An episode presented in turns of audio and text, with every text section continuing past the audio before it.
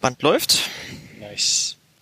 Uh, Kilian, do you think uh, we should actually switch to English now that we have 20 episodes and uh, broaden our our So- so audience the, a little the, bit? The next 20 are in English and then we'll switch to Spanish. well, the idea is that I learned? Spanish until then, and then um, You got 20 episodes time to learn Spanish. well, in our case, that would be, would be roughly one and a half years. I, I, I guess I could learn Spanish in one and a half years. Nee, ich glaube, wir sprechen doch lieber Deutsch. So oder? this is episode 20 of Acronymizable. I think we just found a reason not to switch to English.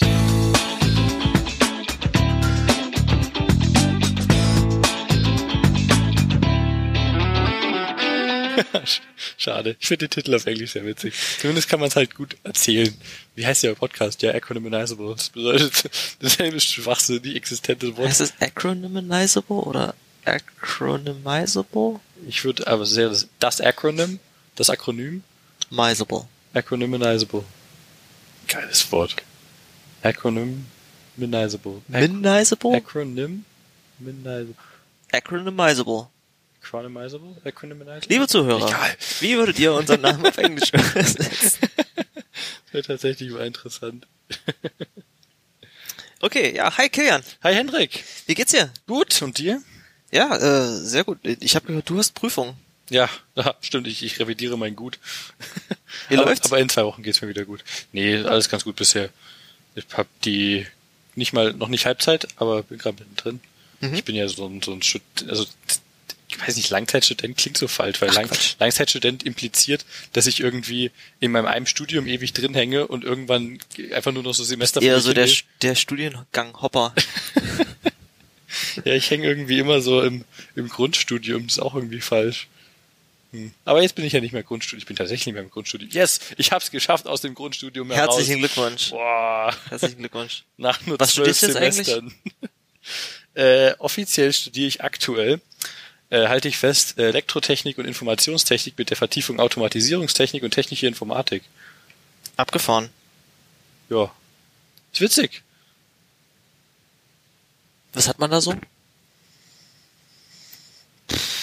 ja, so Kram wie halt Elektrotechnik Basics zu Regelungstechnik und Mikroprozessortechnik und solche Dinge. Das heißt, du wirst irgendwann mal, jetzt hängst du den, den, den Softwareentwickler Nein. Traum an den Haken Nein. und wirst irgendwann Nein, Chipentwickler. nein, Nicht? nein, Elektriker? Ne- nein. Nein, ich, ich, ich will äh, irgendwas Softwareentwicklung richtig machen. Aber es ist tatsächlich recht spannend, mal so ein bisschen so eine, so seinen, seinen Kontext oder seinen, seinen Horizont zu erweitern. Das ist ja was, was mir total fehlt. Also ich, äh, ich, ich habe jetzt in letzter Zeit angefangen, mir die den YouTube-Channel von äh, Simone Geertz anzugucken, die hier Shitty Robots baut. Ah, die, oh, das, die sind so cool. Ja.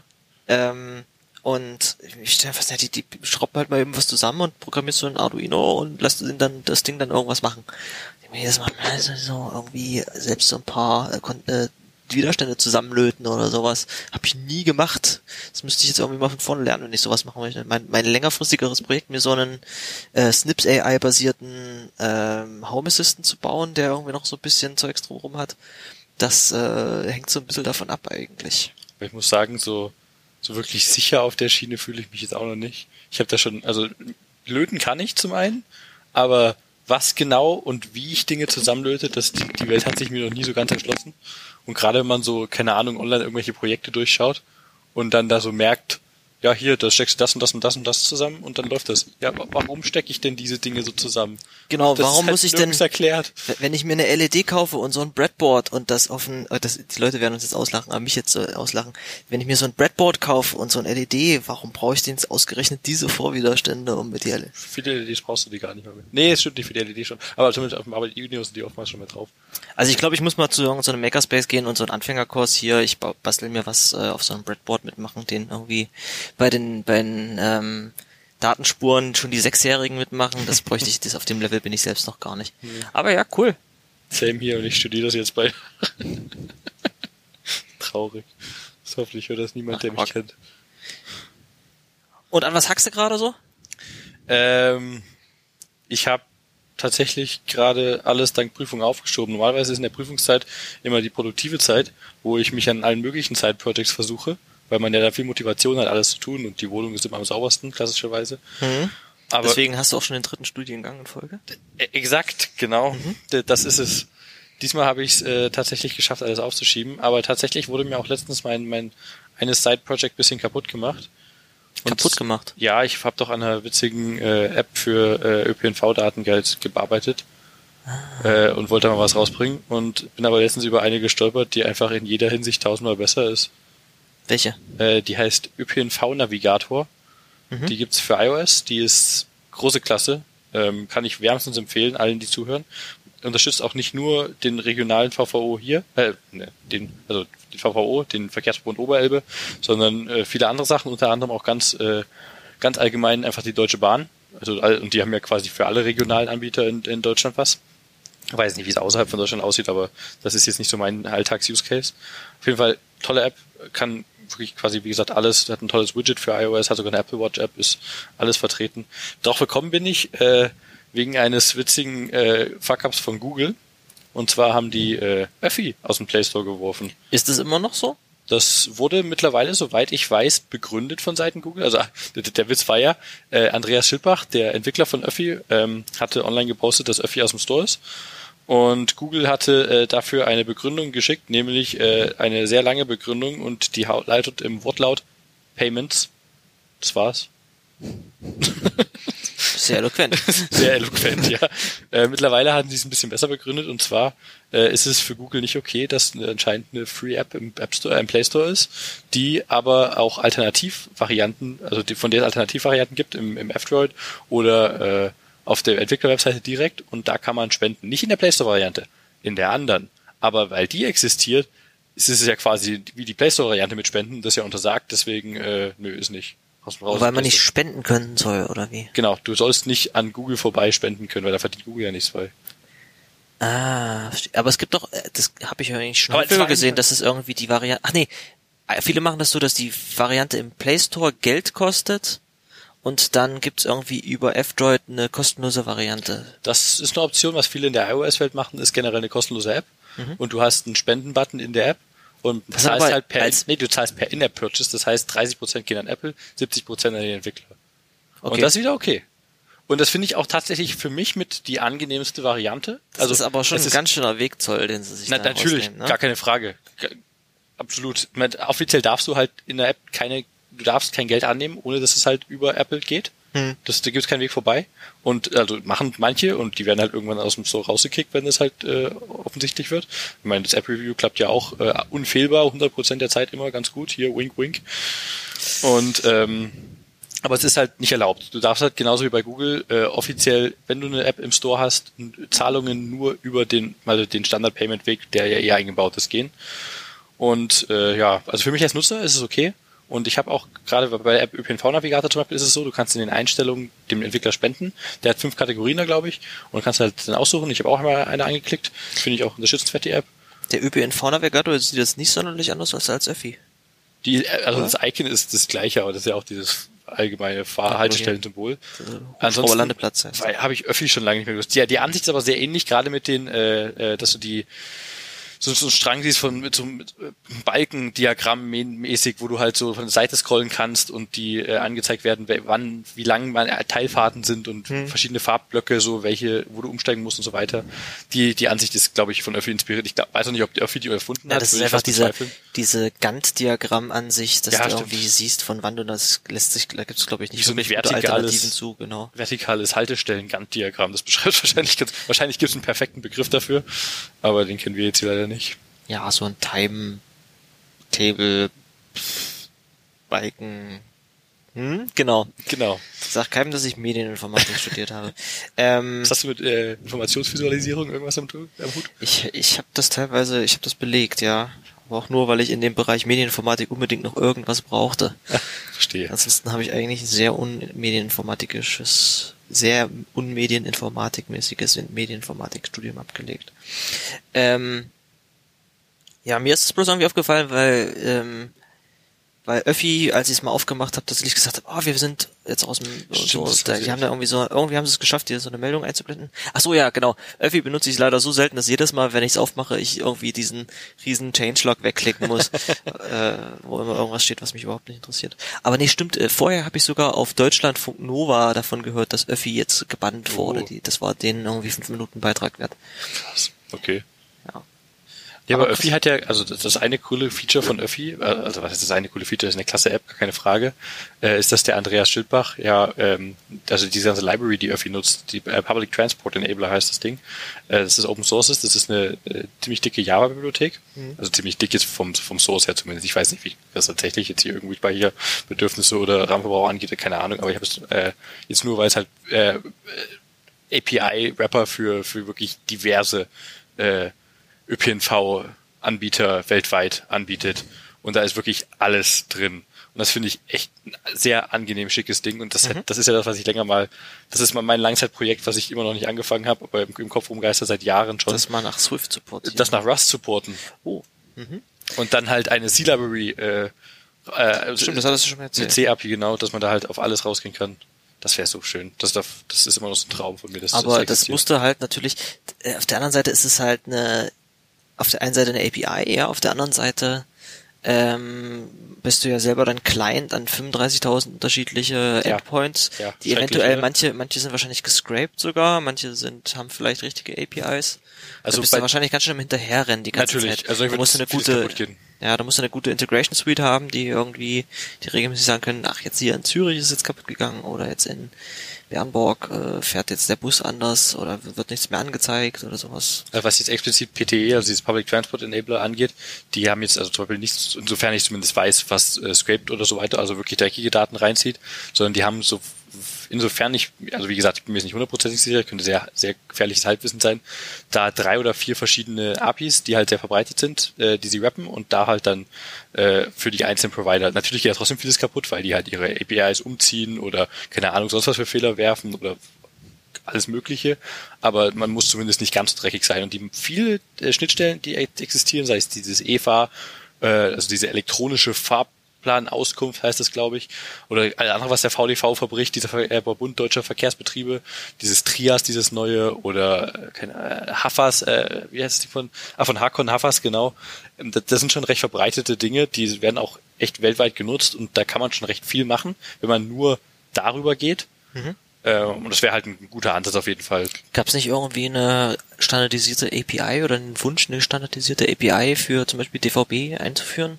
Oder ging es dabei nur um allgemeine Fahrplandaten und nicht über aktuelle Abfahrtszeiten? Es gibt halt, wie gesagt, etliche Standards, unter anderem auch halt auch GTFS für diverse Daten. Etliche Standards ist ja ein Problem. Das ist ja, das ist ja das Schöne an Standards. Es gibt ja so viele einen davon. Standard geben. Nee, was halt der, der ah. Was halt der, der VDV, also wie gesagt, dieser Verkehr, äh, Verein Deutscher Verkehrsbetriebe äh, macht, dieser äh, von vielen Leuten wahrscheinlich ein bisschen unfair, aber wahrscheinlich auch größtenteils fair bezeichnete Saftladen, ähm, ver verbrochen hat jetzt wieder, ist diese, diese neue Schnittstelle, dieses Trias oder oh, das hat irgendeinen anderen Namen noch, dieses unglaublich komplexe API, was, was jetzt alle unterstützen können sollten, also irgendwann mal. Äh, der, der die VVO hat äh, schon eine Instanz hier äh, dafür, wo halt sehr viel wenige Teile davon wirklich äh, implementiert sind. Und da kannst du halt wirklich alles drüber machen. Da geht halt jetzt äh, natürlich der klassische Departure Monitor im Sinne von, hier ist eine Haltestelle, gib mir bitte alles, was da fährt. Oder ich will eine Route von A nach B. Oder ich, keine Ahnung, suche irgendwas. Oder da, da gibt es halt sogar eine Option drin, dass man halt elektronisch über einen API-Endpoint den Stop-Button in einem Bus drücken kann. Ach so. Und die Idee dafür ist halt, dass deine App zum Beispiel weiß, wo du fährst, also das weiß, dass du jeden Tag die Route von A nach B fährst zur Arbeit. Und dann gehst du halt nur in den Bus rein und die App sieht halt im Hintergrund per GPS, du, ah, du bist in dem Bus, sieht vielleicht auch das Netzwerk in dem Bus, dass du da gerade wirklich physisch vorhanden, äh, vorhanden bist, dass du physisch wirklich in dem Bus bist und drückt dann für dich den Stop-Button, dass du gar nicht selber auf den Button drücken musst. Das wäre halt der, der eine Use Case. Der andere Use Case ist, oder von hinten kommt mein Bus an der Haltestelle, schnell noch in der App den Stop-Button hämmern, dass der auch ja anhält, dass du noch einen erwischen kann. Das ist alles, was mir dazu einfällt. Ja, da gibt's noch ja, wahrscheinlich noch einiges mehr. Du könntest, wenn du damit noch dein Ticket abdeckst, äh, sagen, äh, checken, oh, hier in diesem Bus sitzen drei Schwarzfahrer, weil deren Handys haben sie es nicht eingeloggt. Und dann wird's schon wieder fast ein bisschen gruselig. Da gibt's auf jeden Fall äh, Video von, was das mal alles zeigt, diese oder ein paar Trias-Features. Das finde ich sehr witzig, weil es unter anderem mit äh, an der TU Dresden hier entwickelt wurde. Also du kennst auch ein paar Leute, die an dem Projekt beteiligt waren. Das Witzige ist dieses Video.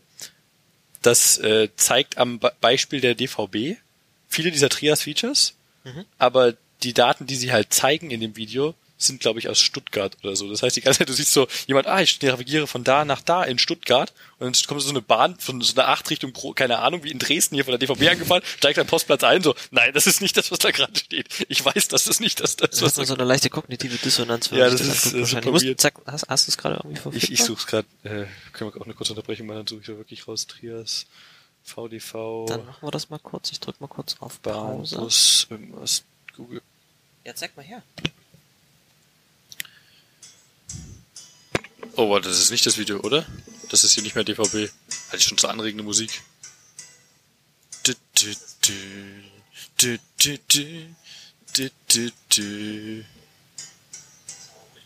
Springen wir ein bisschen, bisschen nach vorne rein. Doch, da, da, da. Hier ist hier an der Slup. Ein bisschen die Musik leiser. Ja, kommt auf jeden Fall in die Shownotes das Video. Mhm. Genau, äh, hier, Fahrt zur Straßenbahnwelt. Kennst du einen Ort in Dresden, der Straßenbahnwelt heißt? Ich nicht. Vielleicht ist das irgendwas im Verkehrsmuseum. Aber das Geile ist, sie routet jetzt gleich, äh,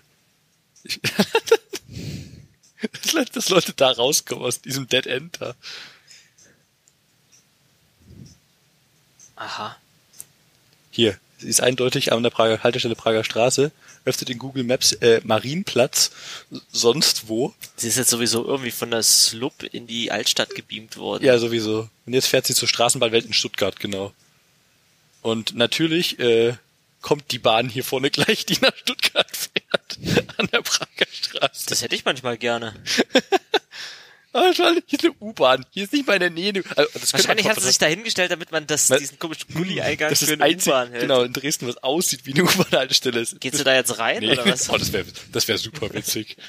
Also erinnert mich an dieses äh, Image-Video von der Fakultät Informatik, wo äh, Leute vor der E023 in der Fakultät stehen und die Kamera pannt so vor der E23, Leute gehen rein und dann Schnitt und dann siehst du eine Vorlesung im HSZ E03. das ist nicht die, das Richtige. Aber das weiß man halt nicht, wenn man sowas schaut. Aber du hast gerade irgendwie schon äh, ein bisschen ein Thema angeteasert, dass ich gerne mal, da kennst du dich wahrscheinlich äh, besser aus als ich, ähm, so Regeln, weshalb, die man einhalten muss, wenn man im App Store sein möchte und da nicht rausfliegen möchte. Ja, ist halt sehr wandelbar. Also ändert sich vieles über die Zeit. Und gibt auch etliche Regeln. Ich kenne mich nicht so wirklich mit den Google Play Store Also ich hätte das wahrscheinlich das Thema vorhin ansprechen sollten, als wir gerade mitten dabei waren. Aber dann sind wir so zu äh, Öffi rüber gedriftet. Also Öffi ist jetzt rausgeflogen oder jetzt wieder reingekommen, sind sie Noch wieder nicht, da? soweit ich weiß. äh, weil sie irgendwie ein, ein alternatives Payment-Konzept hatten, was Google nicht gefallen hat. Sowas ähnliches gibt's ja bei, bei Apple auch, dass du irgendwie. Ach ja, genau, ich war auf der Output. Ähm, das ist ja diese Messe, diese fakultätsinterne Messe an der Informatikfakultät in Dresden. Ähm, und da hat, hatten Bekannte von uns ja auch diese Output-App gemacht, die da, wo du irgendwie an einem Gewinnspiel teilnehmen konntest und dich irgendwie so über die Output navigieren lassen konntest. Und für die iOS-Nutzer musstest du dir das halt am Eingang von denen auf dem Laptop mit, mit dem Lightning-Kabel direkt aufs Phone flashen lassen, weil sie es nicht in den App Store geschafft haben. Wegen Gambling-Regeln, weil da halt ein Gewinnspiel mit dabei war.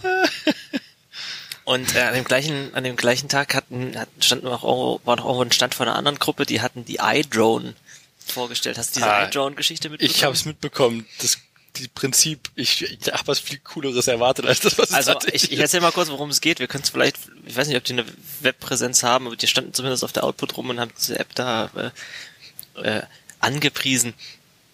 Das war, das hatten, hatten so, ein- so ein geiles Image-Video gedreht und im Endeffekt äh, hatten sie erklärt, naja, du möchtest ja, du, eigentlich möchtest du ja eine, eine Drone haben, eine Drohne haben, um irgendwie so Luftaufnahmen machen zu können, so. Ähm, aber das Problem mit so einer Drohne ist dieses schwer und teuer und groß und dann fliegt die halt durch die Gegend, dann darfst du an manchen Stellen nicht fliegen. Und eigentlich alles, was du damit, was du da drin hast, ja, so Kamera oder so, hast du ja an deinem Smartphone auch schon. Ergo, die iDrone. Und dann haben sie quasi eine App gebaut, die gab's aber nur für Android.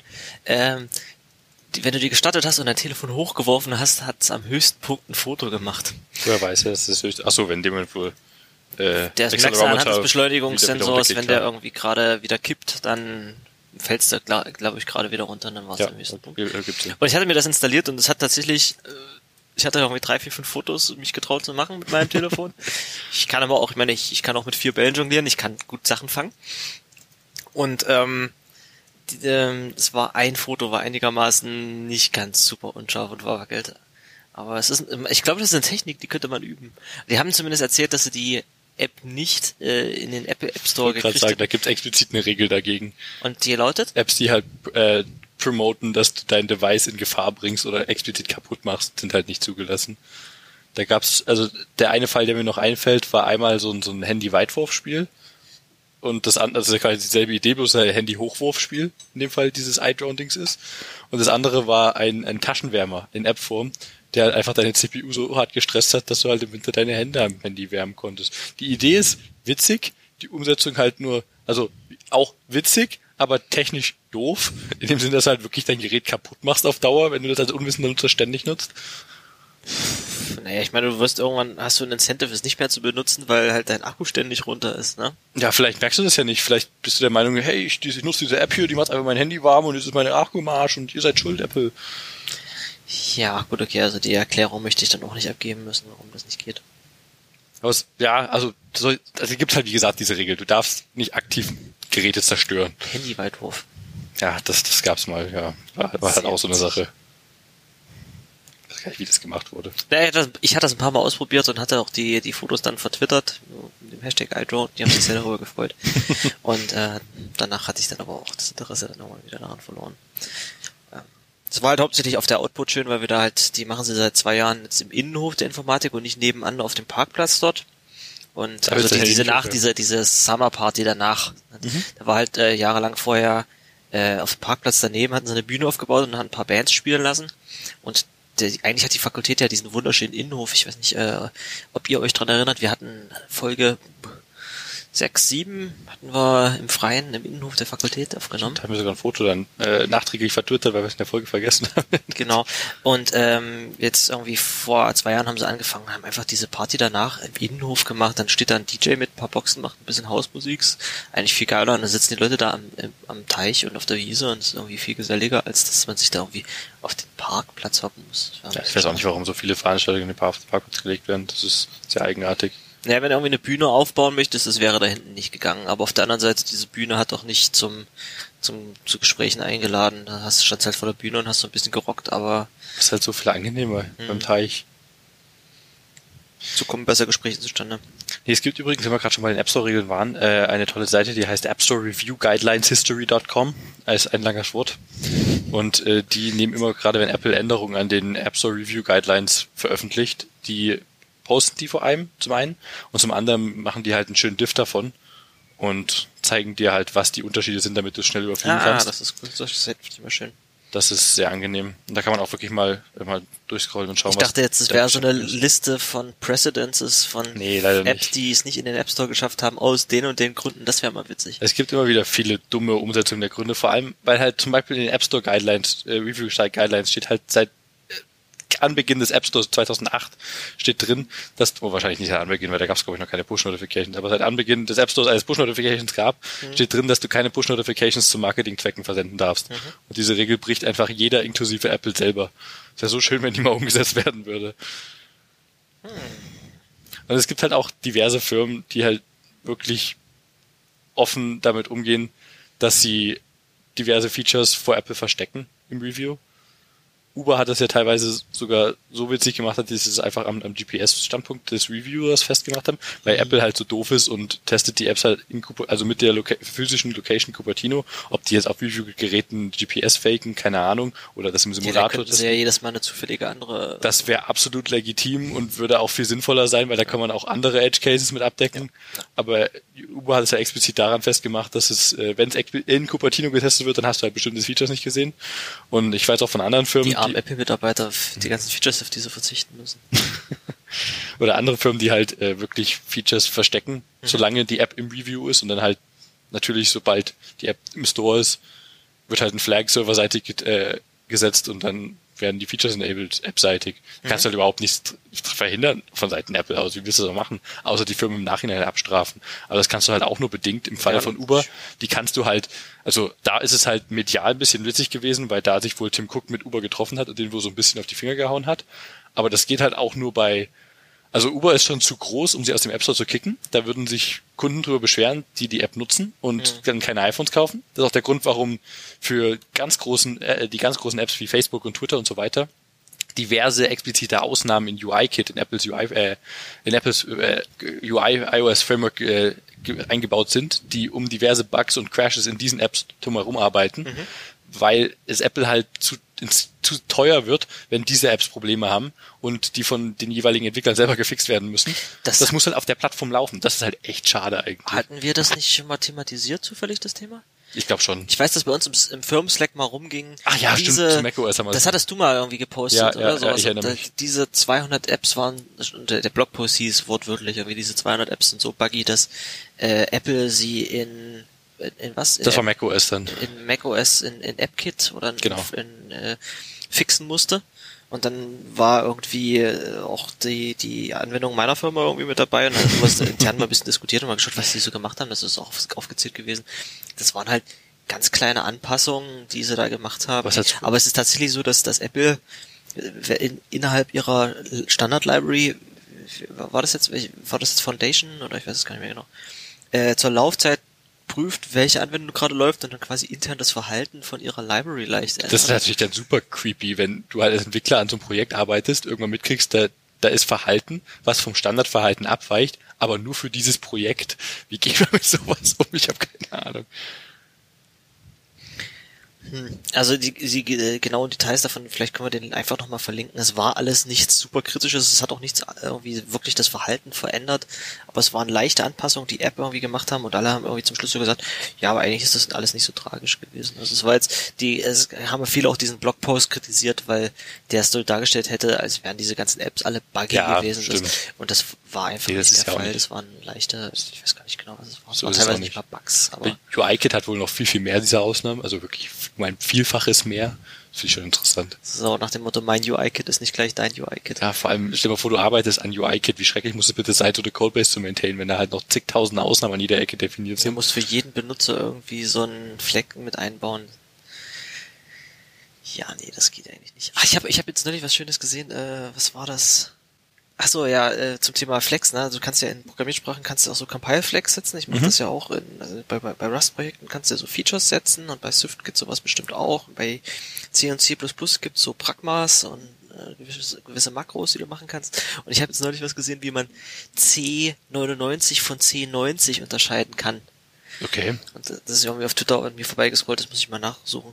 Und zwar äh, hat C90 noch keine Doppelslash äh, Kommentare unterstützt. Oh Gott, dann machst du es über Kommentare. Und da hast, hat er irgendwie eine Variable Oh. angelegt, ist gleich gemacht, da irgendeine Oh. Zahl reingeschrieben und dann mit eine bestimmte irgendwie Slash, Sternchen, Sternchen, Slash, Slash, Slash irgendwie und dann irgendwie eine andere Zahl reingeschrieben und dann hat er hinterher ein If-State gemacht und je nachdem, welche, welcher Wert dort drin stand, konnte er sagen, das wurde jetzt mit C90 und mit C99er Standard Oh, wie dreckig. Achso, es war, glaube ich, die Reaktion auf den schönen Tweet. Äh, genauso wie der äh, Und-Und-Operator und der äh, Pipe-Pipe, also der Oder-Operator, optimiert sind, die rechte Seite des Operators nicht zu evaluieren. Geil. Genau das macht auch der Slash-Slash-Operator. Hab ich auch gelesen. und da stand das, glaube ich, unten drunter. Weiß ich sogar ein Tweet von Joe Groff, dem einen äh, bei an, Swift arbeiten. Der ist so ein Troll auf Twitter, dieser Typ, der postet die ganze Zeit Das nur hat so. zumindest sehr viel Spaß Also das gemacht. könnte sein, das von ihm. Oder er hat zumindest retweetet und deswegen in meiner Timeline gelandet. Nee, das war, das war Shakif Yakmur, keine Ahnung. Ah, okay, ob dann hat er es nur retweetet gehabt. Aber es war, doch, es war eine Reaktion auf Joe Groff. Okay. like end end and pipe pipe, which avoid evaluating the right hand side, so does the slash slash operator. Und hier dieses Stück C-Code sieht halt irgendwie so aus. Das ist äh, relativ, ich, ich poste es mal in die Show Notes. nein, oh Gott. Ich meine, klar, so kann man natürlich sowas machen. Ist halt nur schrecklich. Ja. Und äh, genauso ist dann wahrscheinlich jetzt die ähm, Apple Foundation Codebase voll von solchen Checks. Also Foundation betrifft das soweit ich weiß nicht, aber natürlich ist Foundation auch nicht Open Source. Beziehungsweise es gibt ja eine Open Source Variante von Foundation, die zusammen mit Swift jetzt entwickelt wird, aber das ist halt nicht gleich Foundation. Das ist das Foundation, was du kriegst, wenn du auf Linux Oder AppKit. Ja, App- AppKit, ja genau, ich, ich ich habe eine andere Thematik. Das auf jeden Fall was das AppKit und UIKit betreffend. Genau, gefahren. super witzig. Wo wir gerade bei UIs sind, ich habe jetzt auch tatsächlich mal wieder eine kleine UI gebastelt. Ah, cool. Auf welcher Basis? Äh, JavaScript. Uh. Ja, ich, ja, es ist überhaupt nicht mein Dings, ne? Aber ich verdiene ja mein Geld mit TypeScript und JavaScript und ich bin eigentlich offiziell Webentwickler. Mhm. Und äh, wir haben für unsere Libs, die wir auf Arbeit, für unsere eigentliche App bauen, haben wir halt so Testseiten. Und da wechseln wir zum Spaß immer mal das Framework. Das heißt, die eine Testseite ist in React gebaut, die andere ist in äh, Angular gebaut. Äh, die neueste, die wir jetzt für eine, was anderes gebaut haben oder so für kleine Oberflächen, so Tooling-Oberflächen, nehmen wir halt immer mal was anderes. Da hat jetzt ein Kollege cool. ähm, Angular genommen und ich hatte mich bis vor zwei Jahren überhaupt nicht mit äh, solchen Frameworks auseinandergesetzt und habe jetzt mal in Vue reingeguckt, als der das gezeigt hat. Ach nee, genau. VUE, Vue, hat, oder? Vue hat er diesmal genommen und vorher war was anderes Angular, genau. Und ähm, genau, VUE und äh, was ich mir jetzt angeguckt hatte, war Svelte. Mhm. Davon hatten schon andere Leute mal irgendwie erzählt und geschwärmt, dass er eigentlich ganz cool ist. Hacker News drüber gestolpert, aber ich weiß nicht viel darüber. Genau. Was diesen ganzen Frameworks, so wie ich das jetzt mitbekommen habe, eigentlich gemeinsam ist, ist, dass die halt alle versuchen, äh, und bitte schreibt uns auf Twitter, schreibt mir auf Twitter, wie weit ich jetzt daneben liege, äh, dass die eigentlich versuchen, Rendering und View einigermaßen zu, äh, Rendering und State zu trennen und du baust quasi einzelne Komponenten, UI-Komponenten, die quasi, die du verwenden kannst wie HTML-Tags Mhm. äh, die aussehen wie HTML, die, die du verwenden kannst wie HTML-Text. Äh, Mhm. das ist bei React ganz, äh, ganz typisch so. Du baust halt eine Komponente, da gehen Daten rein über Properties, die kannst du also an diesem Tag setzen wie HTML-Attribute. Hm, Name ist gleich und dann im String irgendwie Werte und da kannst du dann deine schweiften Klammer für die äh, JSX äh, Template-Syntax verwenden. Und äh, das wird dann quasi gelinkt zu einem, einem zentralen State-Objekt und wenn sich und, und im Endeffekt, was du immer machst, ist, dass du nicht rumgehst und sagst, dieses Element kriegt jetzt einen anderen Text oder da wird jetzt was reingelesen oder da wird jetzt was rausgelesen, sondern du machst quasi immer bloß Binding zwischen diesem Element und diesem zentralen State-Objekt und du sagst irgendwie, ich ändere jetzt mal den State oder dieses, dieses, diesen Unterproperty von dem State und dann wird das automatisch alles direkt neu gerendert. Das macht eigentlich Vue und React ziemlich ähnlich. Und das, was ich mir jetzt angeguckt hatte, war, wie gesagt, Svelte. Und Svelte ist eigentlich ein ziemlich witziges Framework, weil es im Gegensatz zu Vue und React, wenn du es baust, äh, ähm, ja, du baust es, es wird im Gegensatz zu Vue und React nicht ausgeliefert. Das heißt, du hast einen Compile-Step, dann wird quasi, nimmt das Ach, die Framework, anderen machen das nicht? Ah, okay. Genau, bei den anderen Ah. kriegst du halt, da wird halt irgendwie so eine zentrale App gestartet, die ist, die springt in den Vue oder React Code rein, die evaluiert dann das JSX live ähm, und rendert dann was. Und bei Svelte ist das so, dass das zur Compile-Zeit gemacht wird und das wird dann zu Vanilla JavaScript runterkompiliert und ist dementsprechend extrem klein und flott. Das Okay, witzig. das klingt cool. Ähm, ein anderer Unterschied ist auch noch, dass es nicht JSX verwendet, sondern HTML pur. Also JSX ist quasi, dafür braucht man für React auch einen Precompile-Step eigentlich. Ähm, daraus werden dann Komponenten gebaut, aber im Endeffekt ist das JavaScript und du hast Funktion, du implementierst immer eine Komponente, die hat zum Beispiel eine Render-Funktion und eine On-Update-Funktion und sowas. Und die Render-Funktion returnt einen String, der ein HTML-Tag ist, der ausgefüllt wird. Und da kannst du dann JSX macht es dir möglich, dass du wirklich Return und dann Tag-Klammern schreiben kannst ähm, und da was reinfüllst. Das heißt, du hast HTML in JavaScript, obwohl es eigentlich schon seit seit 100 Jahren so ist, dass du dass es möglich ist, HTML äh, JavaScript in HTML zu haben. Und da hatte der äh, Entwickler von Svelte auch ein schönes Beispiel gegeben. Also JSX ist problematisch, denn das hier ist valides HTML, aber kein valides äh, JSX und das hier ist valides JSX, aber es ist eigentlich kaputt. Und was deswegen machen wir das nicht, deswegen sind Komponenten Svelte komplett in HTML.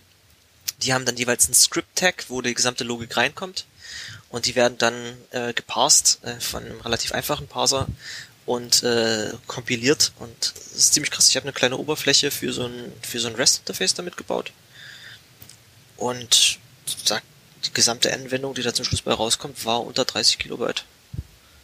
Ziemlich geil. Das ist cool. wesentlich kleiner als so manches Framework alleine. Allerdings ist das ganze Ding noch relativ buggy, also ich würde es nicht für Produktivsachen empfehlen. Klingt aber ganz cool. Will ich auf jeden Fall mal anschauen. Wenn du schon gerade meintest, äh, von wegen äh, HTML in JavaScript. Mhm. Ich hatte letztens so einen sehr coolen Blogpost gelesen, der heißt CSS, a new kind of JavaScript. Und der geht so ein bisschen drauf ein, von wegen hier Styling macht man ja typischerweise auf Seiten hier über diese JavaScript äh, äh, Attribute und so weiter. Mhm. und das ist ja alles bisschen kacke, gerade wenn man alle möglichen äh, zum Beispiel wenn man alle Paragraphs in einem, äh, in einem Dokument umstylen möchte und die alle rot machen möchte, dann muss man das ein bisschen ekelhaft in JavaScript zusammen machen. Und gerade wenn man mehrere Elemente selecten möchte, das ist halt alles nicht so schön.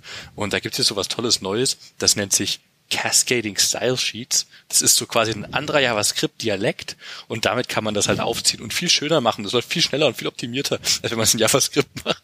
Und quasi einfach äh, alten Wein in neuen Schläuchen verkauft. Ja, genau. Also äh, der, der macht es halt so ein bisschen, also es ist Humor, ohne dass es klingt wie Humor. Und er verkauft halt CSS als äh, Declarative Subset of JavaScript Optimized for Styling Tasks. Und äh, sieht tatsächlich, wenn du drüber nachdenkst, ein bisschen aus wie Jason. Yeah, one of the first things you'll notice is the cleaner syntax, which fans of CoffeeScript will appreciate. ich finde das großartig und er verkauft halt CSS neu. Von wegen nutzt es doch. Wir, haben, wir haben doch sowas Tolles. Mhm, auf jeden Fall. Ich hau mir mal in die Show Notes rein. Der, der ist toll. A new kind of Java. CSS, a new kind of JavaScript. Ja, ich bin äh, alles in allem trotzdem froh, dass ich nicht äh, Frontend-Entwickler bin das immer bloß zum Spaß oder so als Nebenprojekt machen kann. Nee, geht mir ganz ähnlich. Das ist überhaupt nicht meine Welt. Ich würde gerne mal ein bisschen damit rumspielen mehr, also mehr so auch die Dinge machen, die du da machst. Aber das ist echt nicht meine Welt leider. Dafür machst du doch so krasse Sachen mit äh, AR-Kit. Hast jetzt immer mal wieder was auf Twitter gepostet. Wieder. Das war eine kurze Demo. Ah, ich fand das übelst cool. Ich, ich frage mich, wie sich diese API anfühlt wie, also du hast, äh, du hast auf Twitter gepostet ein Video, wie du dein Handy, äh, also wie, wie du das äh, Telefon, deine Kamera auf so eine Haltestellentafel ohne Display mhm. gehalten hast und dann hat's daneben quasi die Live-Informationen von der DVB in den Raum eingeblendet. Wie beschreibt man das in RP? Plot Twist, die Haltestelle hatte übrigens auch ein Display, das sieht man bloß nicht auf dem Video. Also das ist sehr dunkel und das sind diese äh, also es ist kein E-Ink, aber oder ich glaube, es ist kein E-Ink, aber es sieht so ein bisschen sehr dunkel aus wie diese. Das, das sind diese pixel die, Diese sehr hässlichen, die sie jetzt manchen nachrüsten, um ein bisschen schneller voranzukommen. Aber nee, äh, abgehend davon, dass man das da nicht sieht, äh, ist, das war nur als Demo gedacht, dass man halt da das macht. Was du machst, äh, die API ist relativ simpel. Also das ist wirklich bloß eine Delegate-Function, die du implementieren musst. Du mhm. kriegst äh, also du gibst äh, dem Framework hier eine Reihe von Reference Images, also für dieses Image Tracking, was da ARKit kann auf iOS.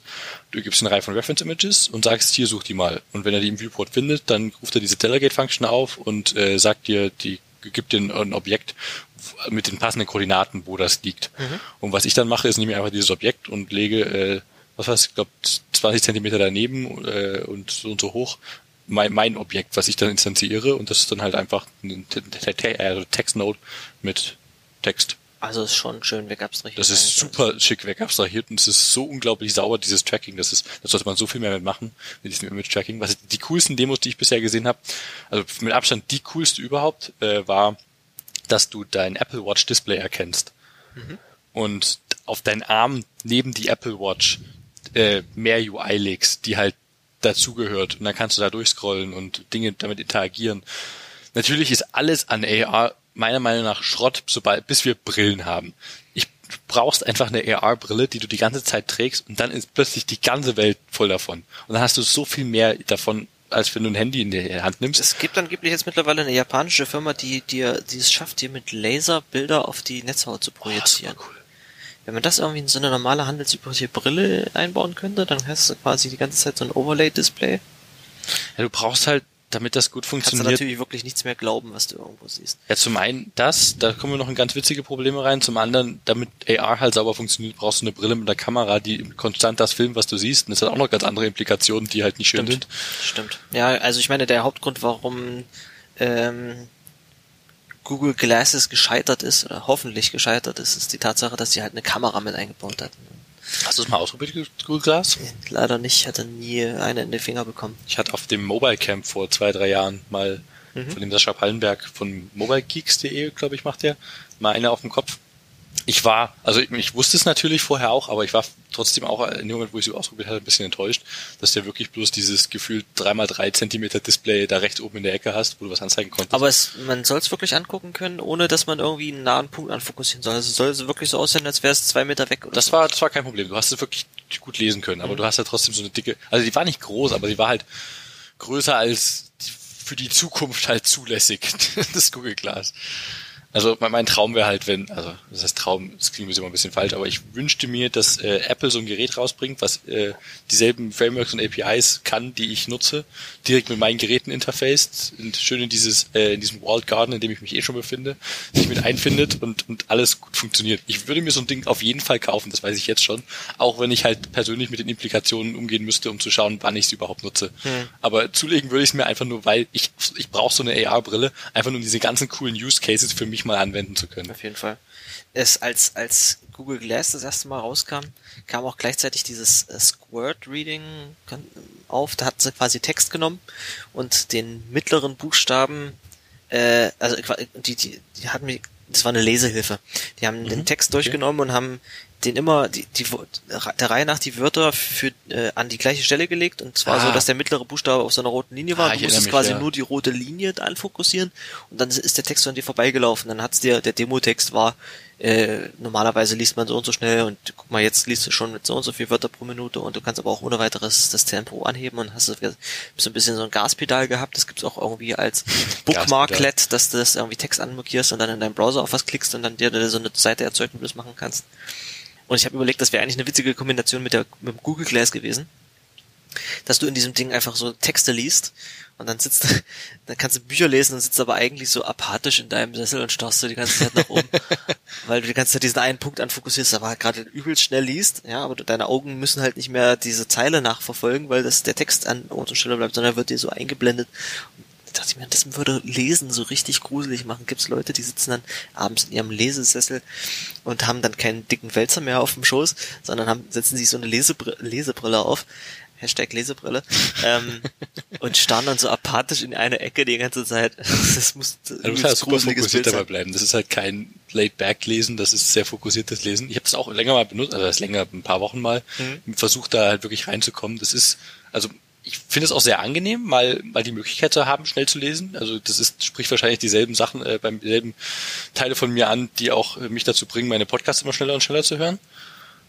Weil ich einfach versuche, da möglichst effizient zu sein, aber das ist halt auch nichts, was ich immer beim Lesen dann haben möchte.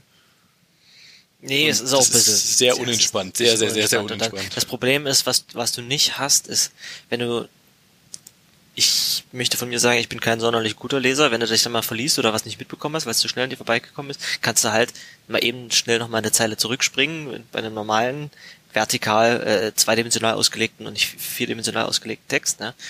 Äh, dann springst du halt mal eine Zeile zurück und liest sie nochmal bei Squirt, musstest du dann irgendwie zurückspulen spulen und dann musst du ja, nicht wie das weit. Ist halt ein Problem, was du bräuchtest irgendwie noch eine, und da kommt jetzt wieder der Medieninformatiker ja. in mir hoch, du bräuchtest noch eine Visualisierung, wo du im Text gerade bist, dass du irgendwie einfach dann zurückspulen könntest.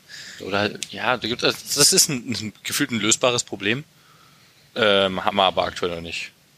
Also eine Lösung für. Es gibt noch, was ich letztens erst entdeckt hatte, so ein, so ein anderes, so ein anderer Ansatz, Beeline wieder nennt sich das Ding. Mhm. Die haben, glaube ich, einen, Chrome-Add-on und auch Apps, wo du halt prinzipiell einfach mal Webseiten Artikel von Webseiten reinpackst oder das Chrome und macht das halt dynamisch direkt, wenn man den Chrome-Nutzer ist.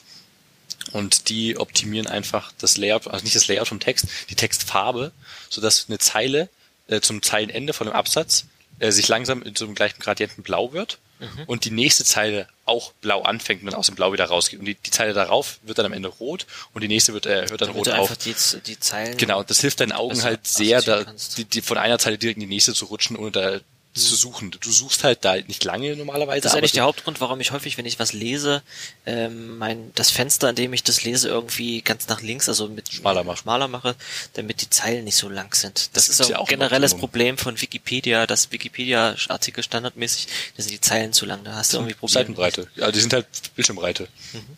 Das ist ja, aber der, der LaTeX-Default, der wirkt ja immer auch sehr, sehr schmal. Das Standard-Article-Layout. Mhm. Ähm, aber da ist ja auch die Idee dahinter, dass das halt sehr optimiert ist darauf, lesbar zu sein auf der Seite. Und wenn, wenn du halt danach googelst auch, hey, wie mache ich das, das Layout äh, breiter, das sieht kacke aus. Ja, das Problem ist nicht, dass das Layout zu dünn ist, sondern dass Seiten zu breit sind für, für optimales Leselayout. Deswegen, äh, ich habe mich immer gefragt, warum wissenschaftliche Paper als Vorlage normalerweise so zweispaltig sind. Aber an und für sich finde ich das eigentlich ganz cool, weil es liest sich ganz gut. Ja, auf jeden Fall. Benutzt du eigentlich diese, diesen Service, der dir normale Texte zu Podcasts macht? Ich hatte mal geschwärmt davon, von Narrow.co. Ah ja, genau. N-A-R-R-O.co.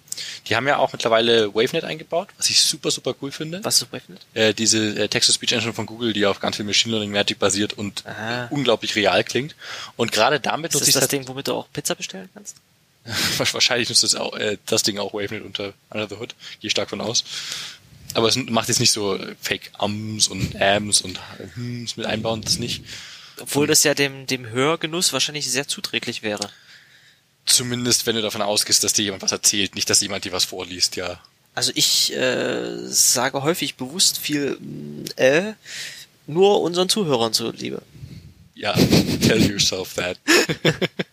ich weiß, dass ich's mache und ich ärgere mich sehr darüber, wenn ich mich, mich höre beim Reden. Tim Pritloff hat irgendwie mal erzählt, dass er sich mal bei einem Podcast mit einem Gast, der sehr viel äh und äh sagt, ähm, die Mühe gegeben hat, die Mühe gemacht hat, echt alles, alle Füllwörter und alle Ams und so rauszuschneiden. Ach du Scheiße. Und er hat hinterher gemerkt, dass die, das Ergebnis, das Ergebnis klang sehr artifiziell. Deswegen hat das dann irgendwie, glaube ich, gar nicht mehr gemacht. Gar nicht so veröffentlicht. Interessant. Nee, äh, fuck, wo war er gerade? Naruko, also benutzt du das? Ach so, Narrow. Äh, selten. Also gerade wenn's das Problem ist, die meisten Sachen, die ich mir in meine Reading List packe, beinhalten halt irgendwo Code und da kannst du gleich vergessen. Das, das bricht dann auseinander. Und wenn es irgendwelche Hacker News Posts sind, die halt mal wirklich von irgendwie keine Ahnung, ich, das ist auch so eine Sache, die mich stört. dass Ich dann hieß es keine Ahnung, sag, es fällt mir gerade schon zum fünften Mal heute auf. Da darfst du einfach nicht drauf achten, eigentlich. Kann ich nicht drauf achten. Das ist ganz, das, das hört sich auch weg, eigentlich, beim Zuhören. Jetzt werden es wahrscheinlich alle merken. Zeit, du schneidest es raus. Wenn, wenn ich halt auf Hacker Hier News mal so- schneide ich nicht. wenn ich auf Hacker News mal so, so einen Post finde vom New Yorker oder so, Mhm. irgendwas, was halt wirklich Text ist, sowas haue ich dann tatsächlich öfter mal in Narrow rein, höre das dann auch später und das klingt auch echt ganz gut mit dank des WaveNet äh, Text-to-Speech äh, Engines. Das finde ich- sehr angenehm. Muss ich echt mal ausprobieren. Also ich habe dann häufig, wenn ich irgendwas sehe, dann, dann schicke ich mir das entweder direkt, ich habe ja alle meine Geräte mit hier Firefox Sync ver verknüpft, Mhm. schicke ich mir das direkt auf mein Tablet oder auf mein Telefon zum Lesen. Oder ich äh, speichere mir das in mein Pocket, wo Pocket ist wirklich jetzt, also mein Pocket ist voll mit super tollen Artikeln, die ich alle irgendwann mal noch lesen muss, weil ich da tatsächlich nie wirklich Das reingucke. Problem habe ich genauso. Safari hat es seit einer Weile eingebaut. Entweder man liest es sofort, dieses ja, ich lese es später, es. ist Meine, meine Reading List ist The Place Where Articles Go to Die. Die, die ist ultra lang, das Dinge, also ich gehe hin und wieder mal durch. Jetzt lösche ich immer alles raus, was ich eh nicht mehr lese. Und wenn ich ganz unten anfange, dann so, das ist interessant, das ist spannend, Ja. das ist spannend, das ist spannend. Fuck. ich will eigentlich überhaupt nicht davon löschen. die Endless Backlog. Ja, das ist halt, oh, vor allem diese Safari eingebaut, die ist direkt hier in der Sidebar und die blende ich halt immer aus, weil sie einfach nur die, die, sehr demotivierend ist, wie lang die mittlerweile Obwohl jetzt, äh, ich kenne ja viele Leute, die hatten dann irgendwie 35.000 Tabs offen, weil sie halt keine Bookmarks verwendet haben, sondern sich immer, ach, das ist interessant, das, den Tab lasse ich mal offen. Das ist- Problem habe ich auch. äh, Und oftmals äh, gehe ich da mal durch und haue Tabs in die Reading List mit, bewusst mit dem Gedanken, ja, das werde ich halt niemals lesen. Das ist Jetzt, das, ist, ist jetzt abgelaufen. Das ist so der Unterschied zwischen Register, RAM und Langzeitspeicher. ja. Ah, schön, das, die wurden archiviert, liegen im Archiv, genau. Mhm. Äh, ja, bei mir ist es dann, ich schiebe das dann in die Pocket und da lese ich es dann nie. Aber ich habe dann zumindest, kriege ich die Tabs immer zu. Außer auf meinem Telefon, da werden die Tabs irgendwie immer mehr. Ich habe mittlerweile in meinem Firefox auf meinem Handy, glaube ich, 90 Tabs offen. Oh Gott. Ja, auf dem Telefon kann ich rigoros Dinge immer schließen, weil da habe ich nichts offen, was ich länger offen haben möchte. Wenn ich mir was merken möchte, dann maile ich mir das immer direkt zu vom Handy aus und dann öffne ich dieses. Mail. Ich, ich, ich schicke mir selber tagtäglich um die 50, 70 Mails, irgendwas um den Dreh rum, habe ich jetzt mal geschaut. Das ist ganz schlimm. Das ist so eine Angewohnheit, die kriege ich nicht los. Wenn ich Dinge mir selber merken lassen dann geht das nur per Mail. Das, Mhm. das kann nur so. Also die meisten, wirklich mit Abstand die meisten Mails von mir gehen an mich selber. Ja, dafür benutze ich halt, wie gesagt, hier Firefox Sync. Da kann man sich dann, da geht dann einfach in dem nächsten der Tab auf. Das finde ich ganz gut. Also ich habe auch, also Apple singt auch die Tabs Und was ich manchmal, was ich manchmal tatsächlich mache, was sinnvoll ist, es gibt ein so ein, von Firefox gibt's ja dieses, dieses Testpilot-Dings, die Mhm. ba- bauen irgendwie eigene Add-ons, die dann evaluiert werden. Und da sind halt ein paar schöne Sachen dabei rausgefallen. Das eine war diesen, waren diese Tab-Container, die wir schon mal erwähnt hatten. Die Mhm. benutze ich jetzt echt dauerhaft, weil da kannst du sagen, ich mache meine Work-Tabs in, also die Sachen, die ich auf Arbeit verwende. Ja, gut, man könnte auch einen komplett anderen Browser dafür nehmen und mit einem anderen Profil, aber ich mische das da an der Stelle. Äh, dann mache ich die halt aber trotzdem in diesem Work-Container auf und dann teilen die sich halt wirklich keine Cookies und keine Login-Daten. Ähm, und da kannst du aber auch sagen, jetzt mache ich alle, alle Work-Container zu und das nächste Mal, wenn ich ähm, nach dem am Das Montag wieder so auf Arbeit sexy. gehe, dann sage ich, ich mache jetzt alle Work-Container auf und dann gehen halt alle meine arbeitsinternen Bitbucket und Jira und äh, Sachen wieder auf. Und Oh, das will ich in Safari. Also ich kann nicht weg von Safari, ich hänge zu sehr an Safari. Und das hätte ich aber gerne als Feature. Das ist schon cool. Und eine andere Sache, die sie eingebaut hatten, waren Snooze-Tabs. Da kannst du sagen, mach diesen Tab zu, aber mach ihn heute Abend, morgen früh, nächste Woche, dieses Wochenende, äh, Montag, den 23. Mai 1782 wieder auf. nee, ich glaube, in der Vergangenheit funktioniert das nicht, aber äh, dann verschwindet der und irgendwann plopp ist er wieder da. Solange man dem Feature vertrauen kann. Wunderbar. Ja, ich meine, wenn du dir jetzt sagst, mach mir das in einer Woche wieder auf und dann ist es passiert halt nicht, dann merkst du Nee, es, glaube ich. sobald jeden- ich mich dran erinnere, dass es einmal nicht geklappt hat, kann ich das Feature nie wieder benutzen. Ah, nee, aber es klappt eigentlich ganz gut. Weil Safari Reading List hat mich auch mal verarscht. Da habe ich auf iOS Wow. Dinge drauf gespeichert und die waren einfach weg. Und das ärgert mich bis heute. Das ist locker zwei, drei Jahre her oder so. Das ärgert Du mich weißt, immer du noch. weißt doch bis heute nicht wieder, was du eigentlich Nee, hast. natürlich, ich würde mich auch nie daran erinnern können. Das waren tolle Dinge, das weiß ich. Oh Mann. Was ist denn noch so passiert in der Welt? Hast du mitgekriegt, dass äh, Guido van Rossum nicht mehr Pythons Benevolent Dictator for Life ist? Äh, es ist an irgendeinem, also ich habe neulich mal wieder von Guido und dem Benevolent Dictator Modell, äh, ich glaube im Changelog gehört, aber ich habe in dem Zusammenhang nicht gecheckt, dass es darum ging, dass der aufgehört hat. Nee, äh, krass. Und ist jetzt Python, ist jetzt quasi orphaned oder was? Py- Python ist jetzt tot, ist vorbei. Die Ja. machen jetzt alle Rust. Nee, natürlich geht Python weiter Mhm. und äh, es gibt jetzt keinen BDFL mehr. Und das Python Core Team hat halt jetzt das Ding in der Hand. Was macht Guido jetzt? Weiter bei Dropbox arbeiten, macht er doch eigentlich, oder? Äh, keine Ahnung, was er noch. Ich habe tatsächlich, muss ich Dann jetzt macht er gestehen, vielleicht wirklich seine Rust. Mail nicht äh, durchgelesen. Aber nochmal. Zusammenfassung, also Python ist ja eine Skriptsprache, die gibt es seit Anfang der 90er, Gibt es 19... länger als Java, habe ich letztens Ja, erst ja, ja, ja. Das muss sich immer wieder vor Ruby Augen gibt's halten. länger als Java, wenn du drüber nachdenkst. Ähm, sag mal, äh, Wikipedia Python Language. Äh, gibt's glaube ich seit 92 oder so. Aber auch- seit 90, seit 90. Python ist älter und das ist halt so ein Projekt, was der Guido irgendwie jahrelang entwickelt hat und das hat er sich auch nie so aus der Hand nehmen lassen. Da haben andere Leute mitgemacht, aber er hatte bei allen Features und äh, Eigenschaften der Sprache immer das letzte Wort. Ergo war er der Benevolent Dictator, also der freundliche Diktator dieser Sprache. Genau, und das auf Lebenszeit. Also bis jetzt. Und äh, es gibt halt viele äh, Diskussionen bei unterschiedlichen Projekten, die ähm, argumentieren, was so für Community-Organisationsmodelle äh, sich für welche Projekte am besten eignen. Ne? Bei, bei Rust gab es ja auch den Graydon Hoare, der die Sprache erfunden hat und der ist allerdings und bei bei Ach, du meinst den äh, Swift-Entwickler. Ja genau ähm, äh, und bei wo wollte ich jetzt als nächstes hin bei bei Ruby on Rails gibt's den DHH, der von Anfang an dabei war und der immer noch der DHH ist ja mehr der, der, Der- Rails-Typ. der, der ist aber der ist der der ist der Rails Benevolent Dictator. das stimmt. Ja? Der, der ist auf jeden Fall Und der, von bei, bei, bei Rust ist es so, dass es da halt den einen Typen gab, der das maßgeblich getrieben hat am Anfang. Der ist aber äh, schon ein, zwei Jahre bevor 1.0 rauskam, ist der eigentlich aus dem Core-Team, hat sich zurückgezogen und nimmt jetzt nicht mehr wirklich so aktiv an der Entwicklung teil.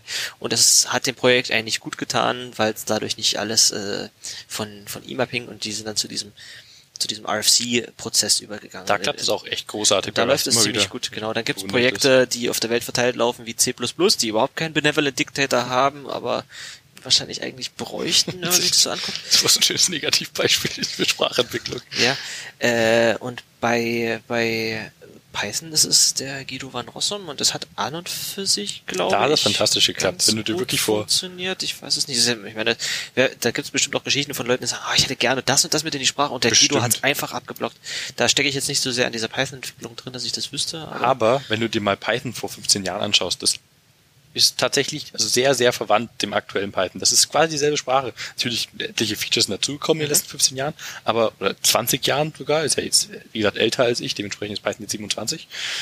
Ähm, aber, oder 60, 28 sogar. Aber da ist halt echt viel passiert. Äh, nee, ich meine, die andere Seite, da ist viel passiert, aber du, du erkennst die Sprache halt wieder und die Grundprinzipien haben sich nie verändert. Und das ist echt wertvoll, gerade über die Zeit. Aber ich meine, das bei einer, die Grundprinzipien einer Programmiersprache änderst du ja nicht. Das ist ja auch bei äh, anderen Sprachen, die so alt sind, so. kannst du und Meine da Gute, ändert die- sich auch vieles. Wenn du die andere Sprache anguckst, ja, das hat Schau dir mal C++ vor 20 Jahren an. Das ist stimmt schon. Java hat sich jetzt auch dolle verändert und Ruby, Ruby hat sich, naja, Ruby war immer mal wieder zwischendurch inkompatibel, die haben es aber irgendwie geschafft, diesen, die Sprache kontinuierlicher zu verändern als, als äh, Python. Python hat ja immer noch das Problem, dass jetzt mittlerweile gibt's äh, Python 3.7, das Mhm. heißt, es gibt jetzt 2.7 und 3.7. Ja.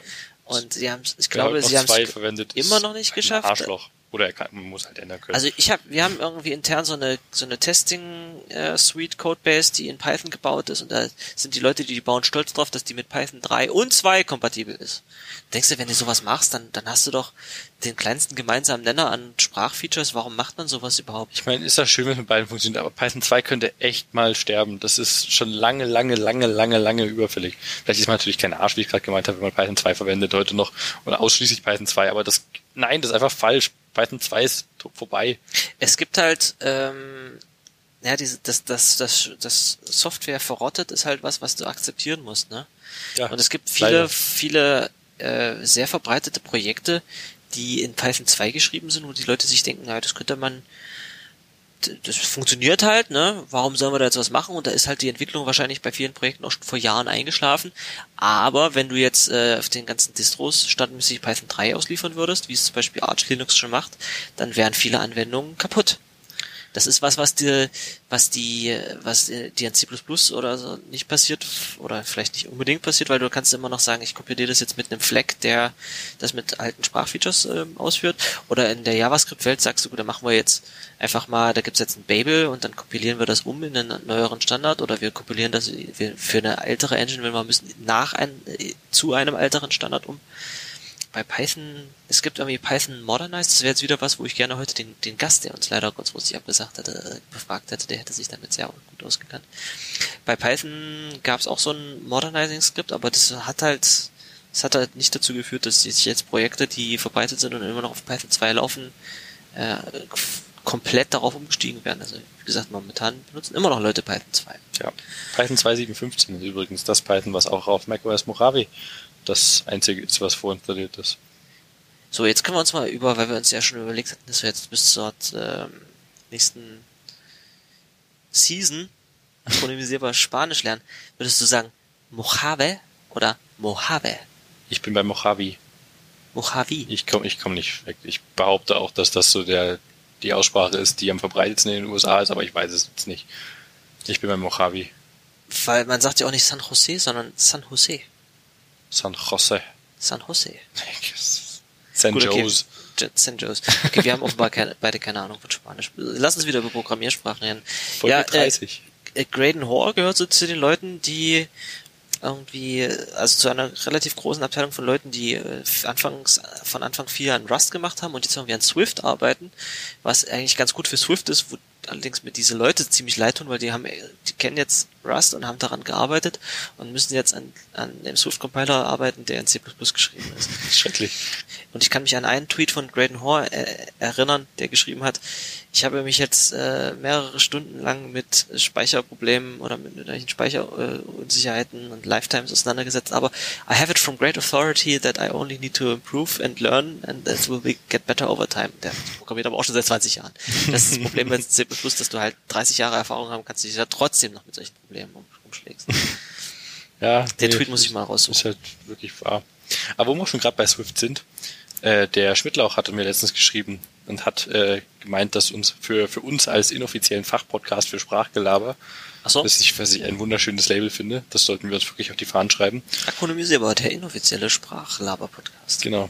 Hat, un, äh, hat bei uns empfohlen die, die aktuelle Folge der Freak Show. Das war ein vierstündiges Interview mit Monkey Dom.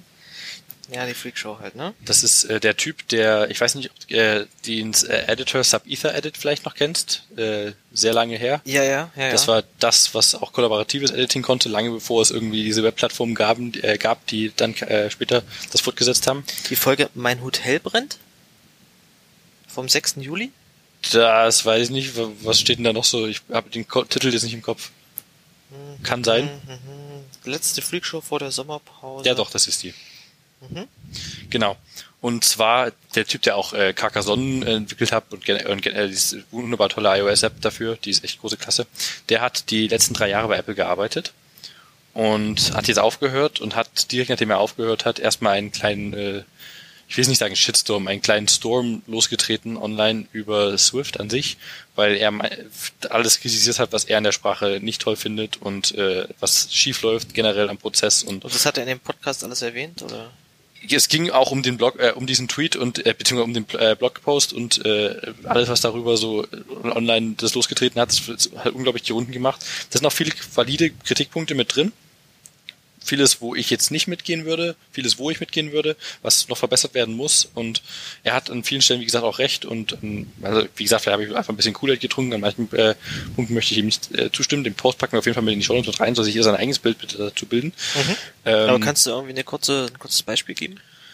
Ein Problem, was er generell mit anmeint, ist, dass Swift versucht, zu viel zu können und nichts davon richtig wirklich umsetzt. Also es soll ja laut äh, Chris Latner die Sprache sein, die die Welt übernimmt, äh, World Domination bekommt und äh, jetzt eine Systems Programming Language ist eine Scripting-Sprache und nichts davon ist wirklich drin und du hast halt diesen ganzen Interop mit Objective-C, der dir... Das ist äh, halt auch so ein bisschen das, was, was wir und viele Leute auch halt an C++ kritisieren, ne? dass zu viel in dieser Sprache ja, drin ja, ist ja. und die sich eigentlich, das Schöne ist, wenn du so eine Domainsprache hast, die sich vom Feature Set auf eine bestimmte Sache äh, reduziert.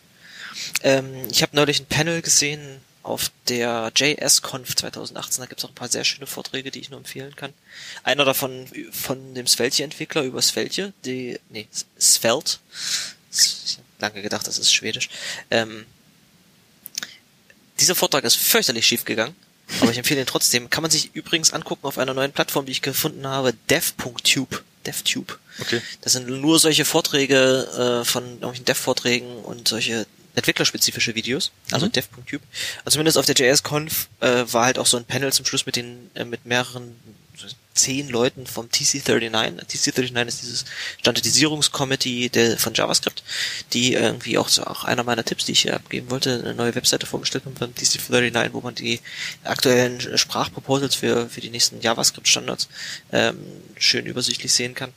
Und da hatte einer auch erwähnt, naja, wir hatten überlegt, wir haben, da ging es um das Feature Private Properties auf JavaScript, die neu hinzugefügt wurden. Warum haben sie sich denn da ausgerechnet für dieses äh, für, für, für den Lattenzaun als äh, Anfang für Private Properties entschieden haben und, und so weiter und so fort. Und warum sie nicht noch das einbauen wollen und äh, wie sie das und das einbauen wollen. Da ist der Begriff ähm, Syntax Budget gefallen. Ne? Wir, wir würden gerne äh, diese und jede Features einbauen, aber man muss halt immer bedenken, dass die Sprache halt irgendwann sehr, sehr syntaktisch, sehr, sehr komplex wird und äh, es wäre halt schön, wenn man bestimmte Sachen halt nicht mit Syntax machen würde, sondern sie zum Beispiel in eine Standardbibliothek zieht. Also eine Sache, die, die Rust sehr exzessiv gemacht hat, bevor 1.0 rauskam, sind sehr viele Sachen, die du in Rust in einer früheren, sagen wir, prähistorischen Version von Rust mit Syntax gemacht hast, machst du halt jetzt mittlerweile nicht mehr über Syntax, sondern sind Standardbibliotheksfeatures. Und das hat den Vorteil, mhm. dass du es besser suchen und besser erlernen kannst, weil es halt in Worten beschrieben ist und besser dokumentierbar ist. Ähm, bei Swift, ich muss sagen, ich habe nicht viel Swift gemacht, aber jedes Mal, wenn ich reingeguckt habe, oder ich, es gab diese schöne Reihe von äh, Wir vergleichen Swift mit Rust, äh, Blogposts von Chris Crychow, kann man auch nochmal verlinken. Da habe ich dann jedes Mal gedacht, naja, Swift hat ehrlich gesagt sein, sein Syntax-Budget schon überschritten. Viel. Aber ja, genau das sprechen schon verbraucht. Übrigens auch in der Freakshow mit an. Äh, das, äh, das war, ich weiß nicht, wir haben die vielleicht in den Show einen Link dazu, haben wir selber nicht angeschaut, haben nur im Kopf, was sie gesagt haben. Das ein Vergleich von verschiedenen Sprachen hat, gibt wohl irgendwo, wo mhm. die, die Menge an Syntax verglichen wurde, die die Sprachen haben. Swift hat ein unglaubliches Pensum, das ist das überstrifft wohl die meisten Sachen. Und es könnte sogar ein Vergleich von Richecki gewesen sein, der dann am Ende Closure mit anzeigt von wegen, ja, Syntax haben wir äh, quasi gar nichts hier, äh, es gibt Klammern, das, das war's. Und alles andere ist halt eine Funktion. Ja. Es gibt halt, Closure hat halt keine Syntax per se, außer ja. Klammern. Und selbst die paar Operatoren, das sind halt, also gibt es überhaupt Operatoren? Ja, doch, gibt es Operator. Äh, das sind halt Funktionen, die halt einfach definiert sind. Ja. Und ja, die merken es auch in der, wie gesagt, in der Fiction auch nochmal mit an, dass äh, man Sprachen generell äh, toll finden kann, äh, allein aufgrund der Tatsache, ob sie keine Custom-Operatoren zulassen. Das ist, muss ich rückblickend sagen, ich, anfangs fand ich es geil, ja, Swift kann das, super cool, dann kann ich es nutzen, wenn ich es möchte, aber wann will man das?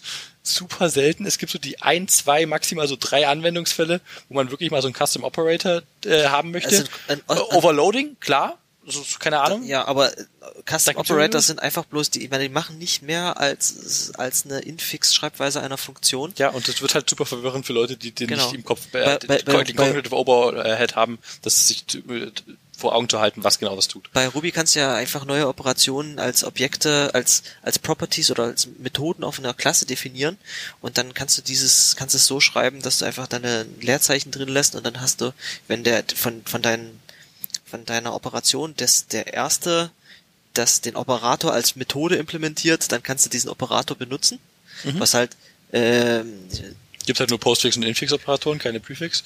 Genau.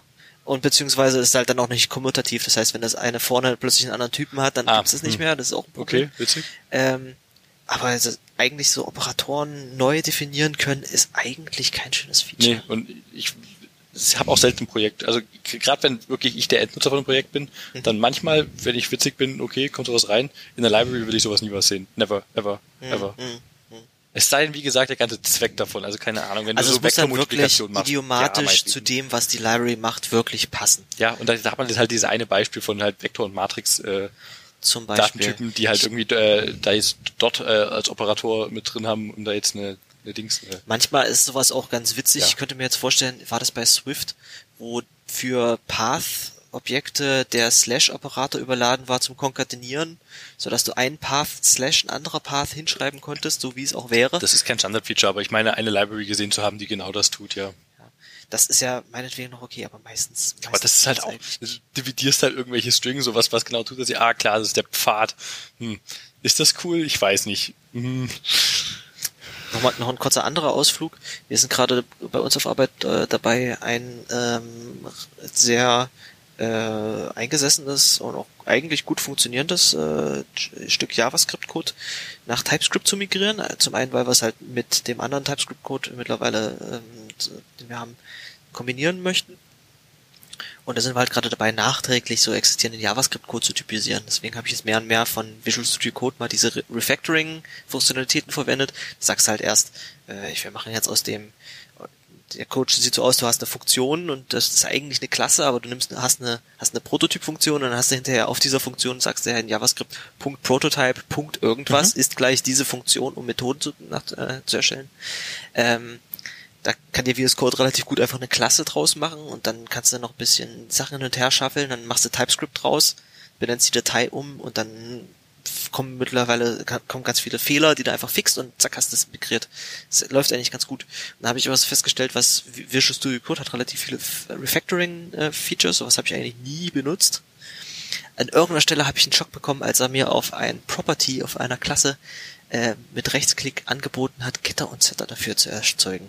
Da habe ich drauf geklickt, dann hat er mir, das gibt's bei JavaScript seit, zwei, seit ES 2015, so gibt's dieses Get und Set Property, wo du quasi einen Methodenaufruf äh, hinter ein Property so verstecken kannst, dass es für dich aussieht, als ob du es zuweist, aber eigentlich wird eine Methode aufgerufen. Also es gibt's auch bei ähm, gibt's auch bei Python. Und da habe ich mir erstmal gedacht, mein Gott, wenn ich das mache, dann sieht das aus wie Java. Schrecklich. Ganz schlimm. Und Java gab es jetzt nämlich einen ähm, Blogpost, weil die jetzt äh, Type Inference kriegen. In der nächsten Version, Java 10, 11, ich habe den Überblick verloren. 10 ist, glaube ich. Und ähm, jetzt musst du die Typen nicht mehr vorne und hinten schreiben, sondern du schreibst jetzt vorne var. Da habe ich mir gedacht, aber ich möchte mir eigentlich Java nicht mehr angucken, weil wenn ich mir das angucke, sieht das bestimmt dann aus wie TypeScript und dann denke ich mir, oh, ich schreibe eigentlich den ganzen Tag Java. Dann, deswegen kriege ich dann einen Schreck. Schön, wie jetzt noch in den ersten Vorlesungen äh, in der Uni erzählt wurde, von wegen Java und JavaScript, wer das behauptet, das sei das Gleiche, der hat überhaupt keine Ahnung und bla bla bla. Und mittlerweile sehen die Sprachen so taktisch sich einfach so ähnlich. Ja. Ich muss mich noch, ich müsste mich noch mal damit auseinandersetzen. Ich finde eigentlich das, Types, das TypeScript-Typ-Typsystem ziemlich äh, schön. Die kriegen jetzt kriegen auch relativ, also die die sind halt dabei sehr darauf bedacht, eigentlich nur te- weiterhin JavaScript zu machen und nichts Neues zu machen, sondern einfach ein Typsystem anzubieten, mit dem du äh, JavaScript gut beschreiben kannst. Ähm, es gibt zum Beispiel alles ist per Default der, der Any-Typ und auf dem Any-Typ geht alles. Und in der nächsten Version TypeScript 3, ähm, das ist das Problem mit Any-Typen, wenn du einmal irgendwo explizit sagst, dieses Ding ist Any, kannst du da wirklich alles mitmachen. Das heißt, du kannst da Unterproperties und Unter-Unterproperties drauf aufrufen, da ist wirklich kein statischer Check mehr angeschaltet, was dazu führt, dass du dann halt irgendwie was reinkriegst in eine Methode, dann sagst du Any drauf und dann hilft dir der Compiler das wirklich nicht brauchst du mehr. halt für den Interop auch, ganz Das klar. brauchst du für Internet, aber, aber es ist halt nicht wirklich hilfreich, weil du damit eigentlich den Klar. Check einfach nur ausmachst. Ja. Was jetzt bei, äh, TypeScript 3, was sie jetzt äh, vor ein paar Tagen als Preview vorgestellt haben, einführen werden, ist der Unknown-Typ. Okay. Was für äh, Interop an dieser Stelle wahrscheinlich wesentlich besser ist. In ähm, der TypeScript-Compiler funktioniert so, du kannst ähm, Typeguards äh, definieren. Das ist eine Funktion, die in Boolean zurückgibt und wo du innen drin einen Check auf bestimmte Eigenschaften von dem Objekt, was du reingibst, machst. Aber du schreibst in die Typsignatur hinten dran nicht einfach Bool, sondern ist dieser Typ. Und dann hast du deine Funktion, die zurückgibt, also was weiß ich, ich, ich, ich, ich, ich, ich krieg irgendein Objekt rein und ich teste, ähm, ob das das, das Objekt Person ist, ob das mein Interface Option, äh, äh, Person erfüllt. Das wird dann zur Runtime gemacht, ne? Und wenn du diese Funktion schreibst, dann kriegst du das halt rein, prüfst du, es hat das Property Name, Name ist ein String zum Beispiel, und dann returnst du is person und dann kann der TypeScript Compiler, wenn du diese Funktion am Anfang schreibst, dir danach äh, glaubt er dir dann, dass du danach eine, wirklich eine Person reingekriegt hast. Das ist, machst du halt an Stellen, wo du Code von außen reinkriegst, den du äh, selber nicht geschrieben hast. Erinnert mich gerade sehr an dieses Feature von Vigil, dieser esoterischen Sprache, die ich in meinem Lightning Talk da erzählt hatte, wo du am Ende versprichst, dass du das hier zurückgibst und wenn du es nicht, wenn du dein Versprechen brichst, dann wird dein Code gelöscht. ähm, zumindest mit TypeScript 3, äh, du, du nimmst halt so äh, any an und dann machst du diesen Check und dann ähm, kannst du kannst du damit weitermachen. Allerdings, wenn du das als Any annimmst, kannst du halt sofort damit eigentlich weitermachen. Das ist also nicht wirklich hilfreich statisch. Deswegen haben sie jetzt für TypeScript 3 den Unknown Type hinzugefügt. Mhm. Der ist ähnlich wie Any. Du kannst alles drauf zuweisen. Ähm, das Problem ist bloß, dass äh, was der, der Unterschied ist, dass du danach nicht alles damit machen kannst. Du, du musst, okay. der, der sagt dann immer, bei allem, was du darauf machst, das kann das Ding nicht. Das ist da nicht drin und so weiter. Und kriegst immer rote Linien. Du musst quasi am Anfang Typeguards verwenden, um dem Compiler erstmal durch Code, den du zur Runtime dann ausführen lässt, äh, zu beweisen, dass dieses Objekt äh, wirklich diese Eigenschaften hat und dadurch kannst du dir, hast du wirklich wesentlich bessere Hilfe, ähm, um, um, um solche Probleme äh, zu umgehen. Das klingt cool. Ja, der Unknown-Type. Das ist praktisch. Das war jetzt etwas aus dem, aus dem Stegreif erzählt und wahrscheinlich ein bisschen, bisschen äh, haspelig. Wenn wir schon, äh, also jetzt mal wieder eine Überleitung schon beim, beim äh, JavaScript-Universum sind, hast du das, äh, das von ESLint mitbekommen? Das, das ja, natürlich. War? Es ist der NPM-Fuck-Up der Woche. Weil die, ist schwierig hier irgendjemandem den Fuck-Up zuzuschieben. Das Problem ist halt vor allem an der Stelle, also natürlich kann es immer passieren. Magst du die Geschichte erstmal erzählen ja, für die Leute, die wahrscheinlich besser. Also ESLint äh, generell ist ein Linter, für, für JavaScript.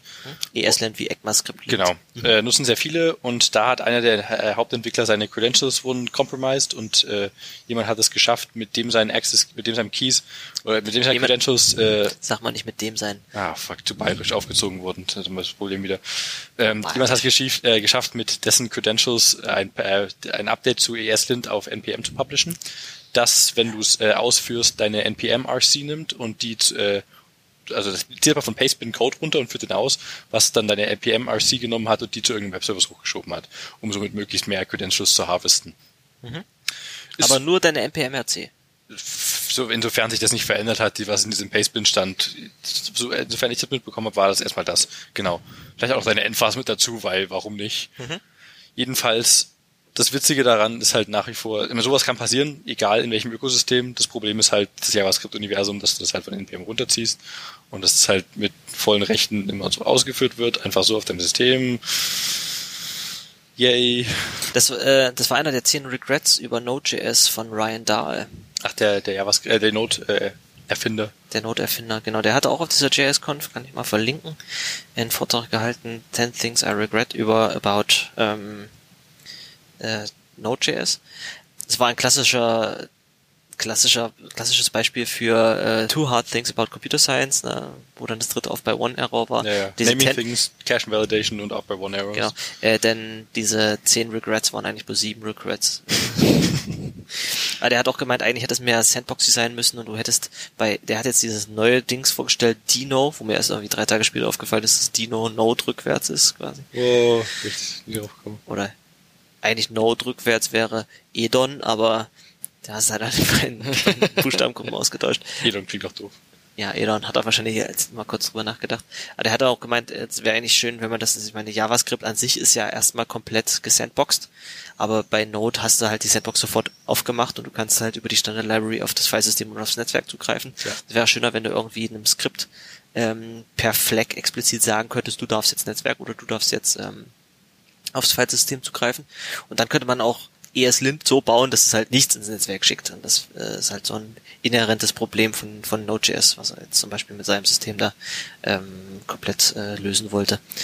Und äh, ja, ich dachte eigentlich, dieses ES, äh, dieses, dieser ESLint-Hack hätte sich explizit auf ein ESLint Unterprojekt bezogen, nämlich dieses ESLint Scope, aber ich habe das gesamte Postmortem auch noch nicht gelesen. Wir verlinken es einfach mal für die Leute, die mehr Zeit zum Lesen solche Sachen haben als wir.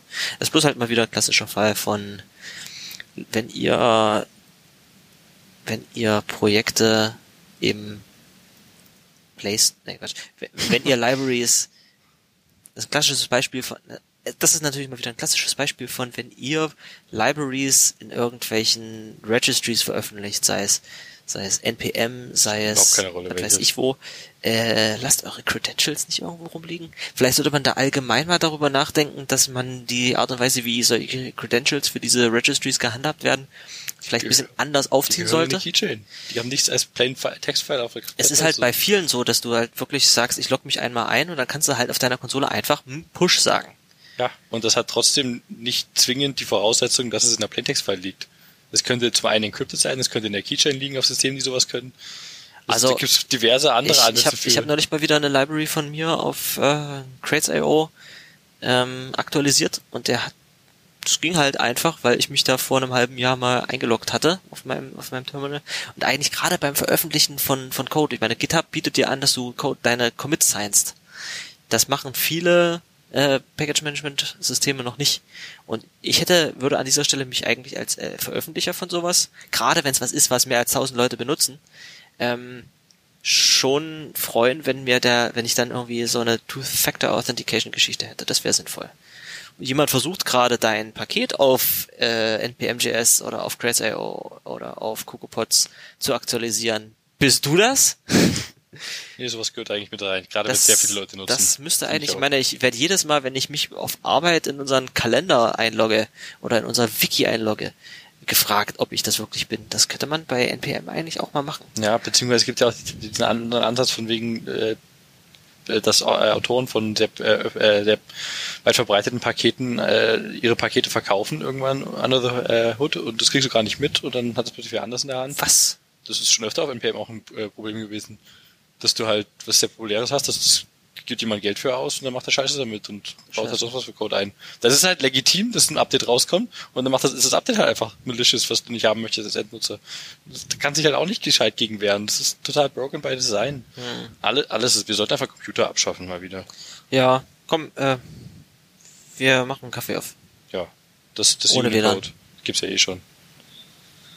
Lassen wir das mit dem Programmieren sein. Das Ja, ist eh Quatsch. das ist vorbei. Das war übrigens die letzte Folge.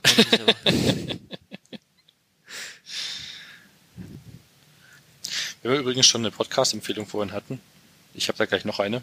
ja, nämlich den äh, NAD-Pod, äh, ausgesprochen eigentlich der Not, Not Another D&D Podcast. Mhm. Ist große Klasse. Ich bin generell jetzt äh, aktuell dabei, mal mit ein paar Freunden mal wieder eine D&D-Runde zu starten. cool. Und mir wurde letztens von unserem gemeinsamen Bekannten Julius äh, die, der, dieser Podcast empfohlen, der ist so gut. Die spielen äh, eine D&D-Runde zu viert mit hin und wieder mal einem Gast und das, das ist einfach großartig. Es ist unglaublich amüsant. Paar 20 Folgen, glaube ich. Alle so um die Stunde oder anderthalb oder so lang, wenn ich mich nicht täusche. Mhm.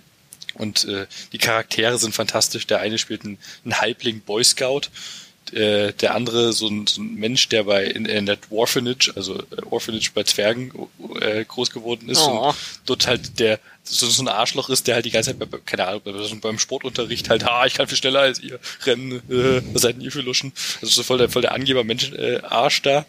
Und, und der beste Charakter ist eigentlich äh, die äh, Frau, die spielt eine, eine Südstaaten-Elfe oder so eine Hillbilly-Elfe eher, die äh, Something to Miss at the Crack. Ich kann, ich kann den Akzent überhaupt nicht nachmachen, das geht mir voll ab. Äh, Hillbilly, aber ist halt so witzig. Also großartige Charaktere Alter- und großartige Story. Ein alter Schulfreund von mir nimmt äh, zwei bis dreimal im Jahr an so Live-Action-Roleplay-Games Das ist auch eine ganz andere wo Sparte das ist wie Festival, wo irgendwie 10.000 Leute in Kostümen rumlaufen und sich dann so Schlachten liefern und sowas. Das finde ich auch Da hat er mir mal. Fotos von gezeigt, da hab ich auch gedacht, das muss eigentlich übelst geil sein. Bestimmt, aber ich hab, also es ist nicht so ganz meine Welt. Vielleicht muss ich da mal irgendwo mal reinkommen, aber D&D ist, finde ich schon großartig, wenn man einfach den Charakter spielt. Aber sowas würde ich auch gerne mal mitmachen, ehrlich gesagt. Also, wenn man bei euch mal Gast sein kann, Sicherlich, machen wir mal. dann sag mir mal Bescheid, dann muss ich mir noch, dann muss ich mir vorher einen, Charakter Das kann ausdenken. man auch dann on the fly machen.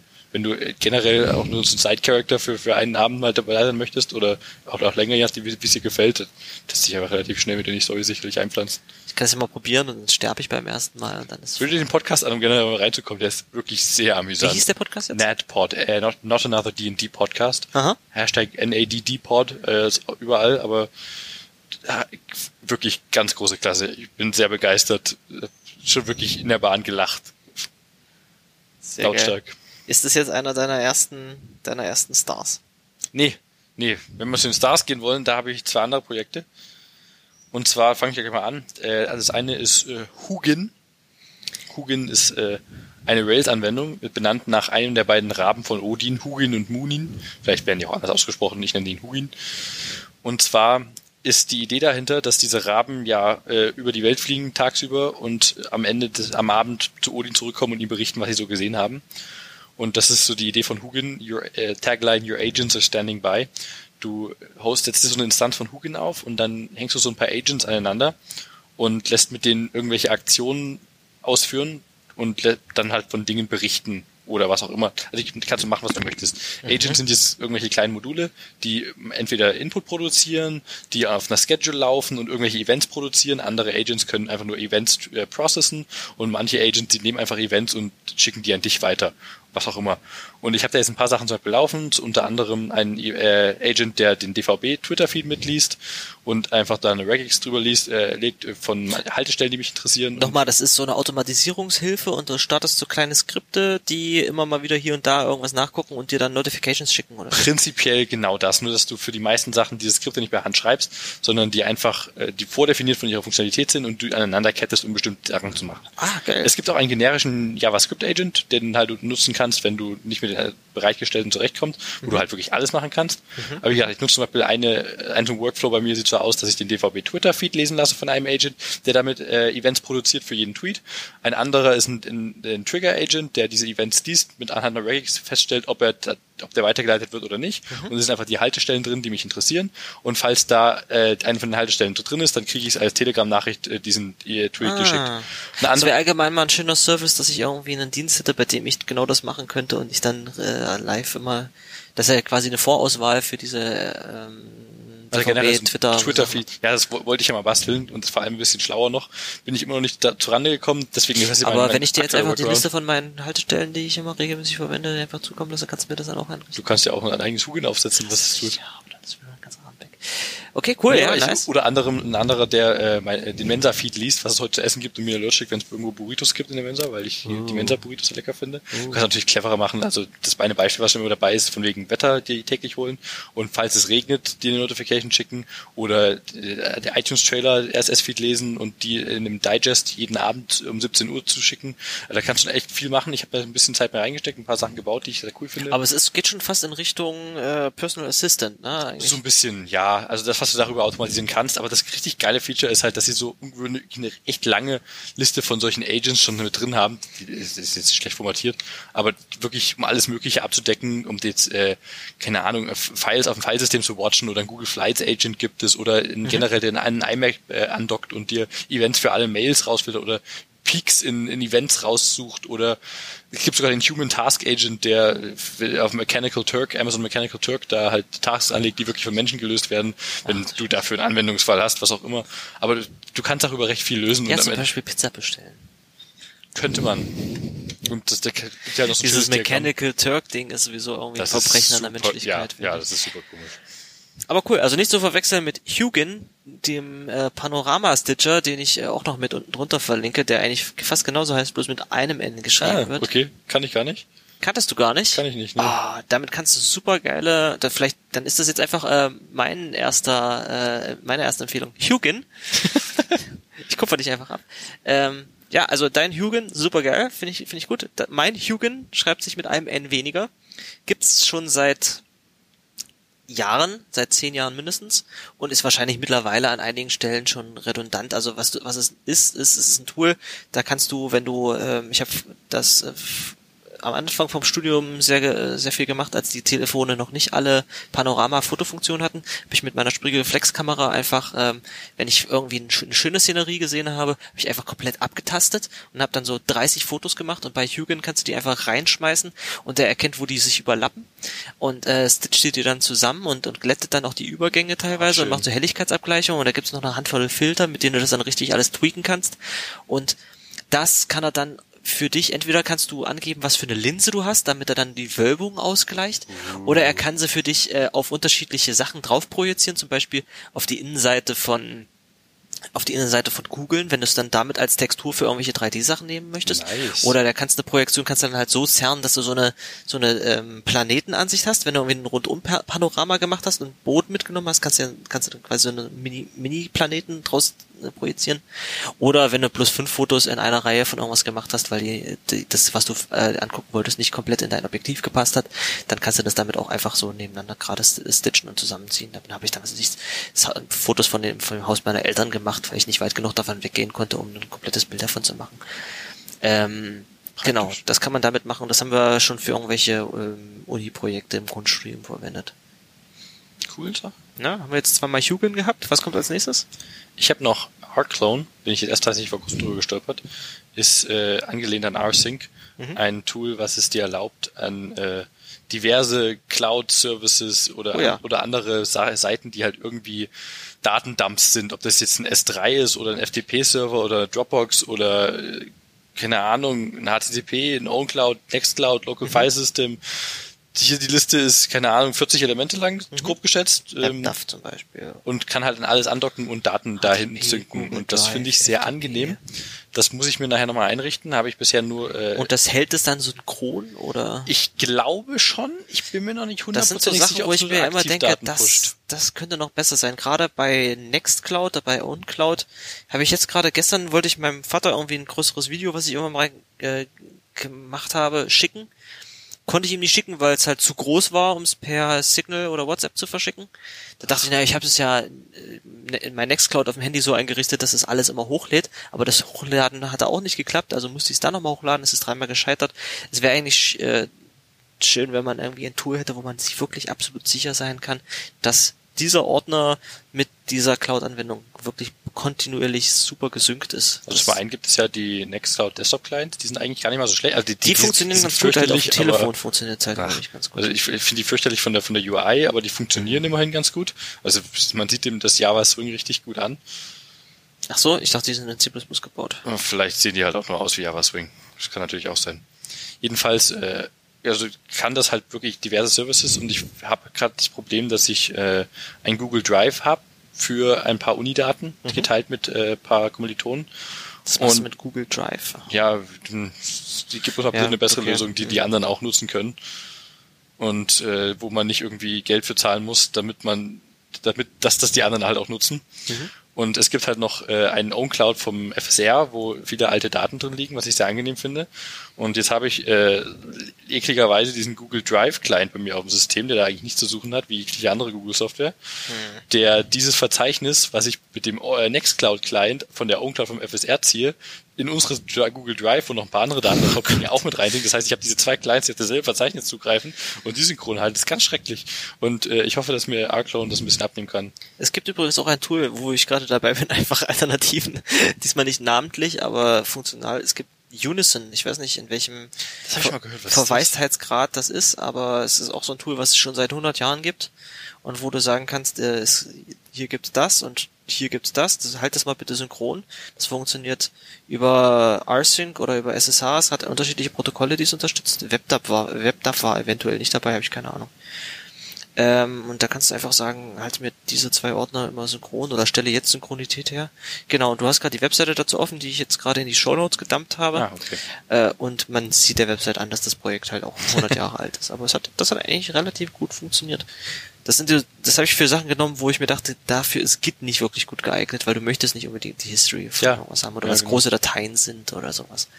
Nee, cool, dann schaue ich mir das auch mal an. Ja. Ich muss bloß irgendwie, ich, ich finde das eklig, Google-Software auf meinem System zu haben. Und Mhm. ich finde das eklig, wenn ich die Client habe, die dasselbe machen. An dieser Stelle hättest du vielleicht einfach äh, deinem Nextcloud sagen können, synchronisiere dich mal mit äh, Google Drive, weil da oder sowas. Es gibt doch auch für andere Cloud-Dienste Backends für Nextcloud, dass du sagen kannst, ähm, mein Ist Nextcloud ist eigentlich bloß ein Frontend. Nee, nee, aber du kannst sagen, diese, dieser Ordner ist einfach ein Frontend für ein S3 oder für ein äh, Google Stimmt, Storage. stimmt, Das das geht auch irgendwie. praktisch. Wo sich die Leute immer gefragt haben, warum hat äh, OwnCloud ähm, Verschlüsselung eingebaut? Weil das liegt ja der Schlüssel direkt daneben, neben den Daten. Ja. Aber das, äh, es ist halt genau dann sinnvoll, wenn die Daten nicht auf dem gleichen OwnCloud liegen, sondern wenn du das äh, OwnCloud oder Nextcloud als Frontend für einen anderen Cloud-Dienst nimmst. Gut, cool. Ja, eine Sache, die ich noch verlinken wollte, war diese Seite von TC39, weil ich immer gerne mich dafür interessiere, was als nächstes in JavaScript landet, weil da sind so ein paar Features, auf die alle schon seit Jahr Jahrzehnten warten. Das nächste, was wahrscheinlich hoffentlich kommt, ist äh, der äh, Elvis-Operator. Yay. Das wäre schön. Der Call Me Maybe Operator. C- Call me maybe. Und ähm, genau, eine Sache, die halt noch Ist jetzt auch finde ich den Tab nicht wieder, ein Proposal, was gerade noch offen ist, ist ähm,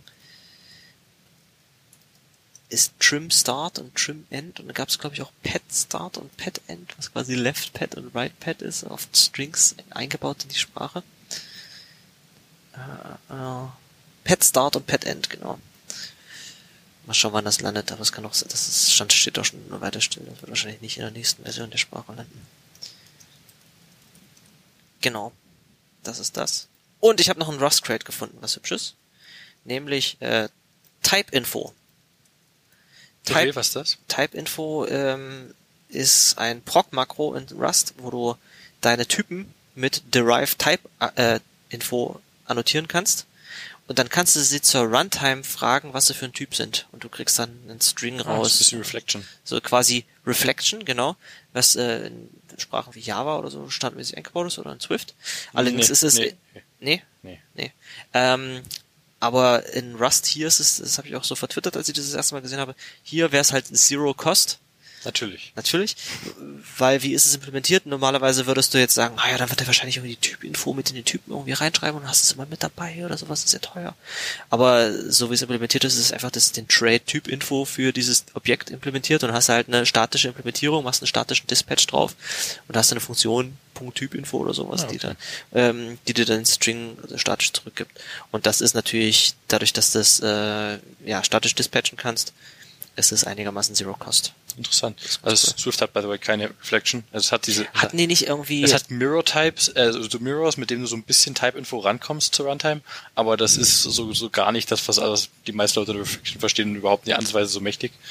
Und da, da könnte noch ein bisschen was passieren. Aber ich hatte nur, ich, kann mich nur an diesen selten, krassen Swift Unwrapped Podcast äh, erinnern, wo sie sich darüber unterhalten haben, dass es mittlerweile durch äh, geschicktes äh, äh, äh, ja, es steht alles an Typ Info im, im äh, Dings mit drin. ach, ja. wie heißt es? Im Mangle Type. Genau. Wo sie sich darüber unterhalten haben, dass sie über geschicktes äh, Name Mangling. Name Mangling die typ, gesamten Typinformationen von einem Objekt direkt in den Bytecode, äh, in den, in den, in das Kompilat Ich hasse dich. können. Bäh. Das ist doch aber eigentlich eine Form von ähm, Reflection, oder? Ja, wenn du da reinkommst. Also ein bisschen was geht, wie gesagt, über diese Mirrors, aber ah, ich, ich muss aber gestehen, ich habe mit Reflection bisher nicht so viel am Hut gehabt in meinem Leben. Ich, ich brauchte das bisher nicht so häufig. Ja, das, das ist auch eher so ein Meta-Programming-Feature, ne? Ja, du klar, möchtest auf jeden jetzt Fall. irgendwie, wenn du was äh, reinbekommst, äh, dann da reingucken können und darauf was machen können. Oder wenn du eine Library baust, dass du die Namen von dem Typen, der holen möchtest. Zum Beispiel, wenn du einen Serialisierer für irgendwas baust, dann Da, da ist es halt da super ist es dann super interessant, wenn du sagen kannst, äh, der Benutzer meiner Lib implementiert was und er findet seine eigenen Typen und ich kann aber dann irgendwie einen Finger drauf halten und sagen, wie die heißen, damit ich das irgendwo anders hinschreiben kann. Dafür brauchst du das. Ne? Ja, ja, ja. Genau. Cool. Ähm, und noch einen Spaß-Star hätte ich, und das ist äh, Tickies. Tickies, was ist das? Tickies ist äh, ein kleines ähm, Tool für macOS und ähm, das verknüpft deinen Tastatur-Input mit einem Soundboard und dann kannst du so Geräusche einspielen beim, beim Tippen. Dann macht's blub, blub, blub oder klick, klick, klick und dann kannst du unterschiedliche Themes haben. Oh, ich Klick deine Mac-Tastatur endlich wirklich wie eine alte, wie eine alte Ich Schreibmaschine. erinnere mich an so ein Tool, was wirklich nur so Schreibmaschinen-Sounds gemacht hat. Beim Enter halt auch, also beim Carriage Return halt wirklich so ein Ding und dann hörst du den Schlitten zurückfahren. Wollen wir's mal, ach, hier gibt's, hier gibt's ein Video. Oh, aber da weiß ich gar nicht mehr, wie das hieß. Das war auch super hacky. Oh Gott. Das ist die, das Bubble Theme.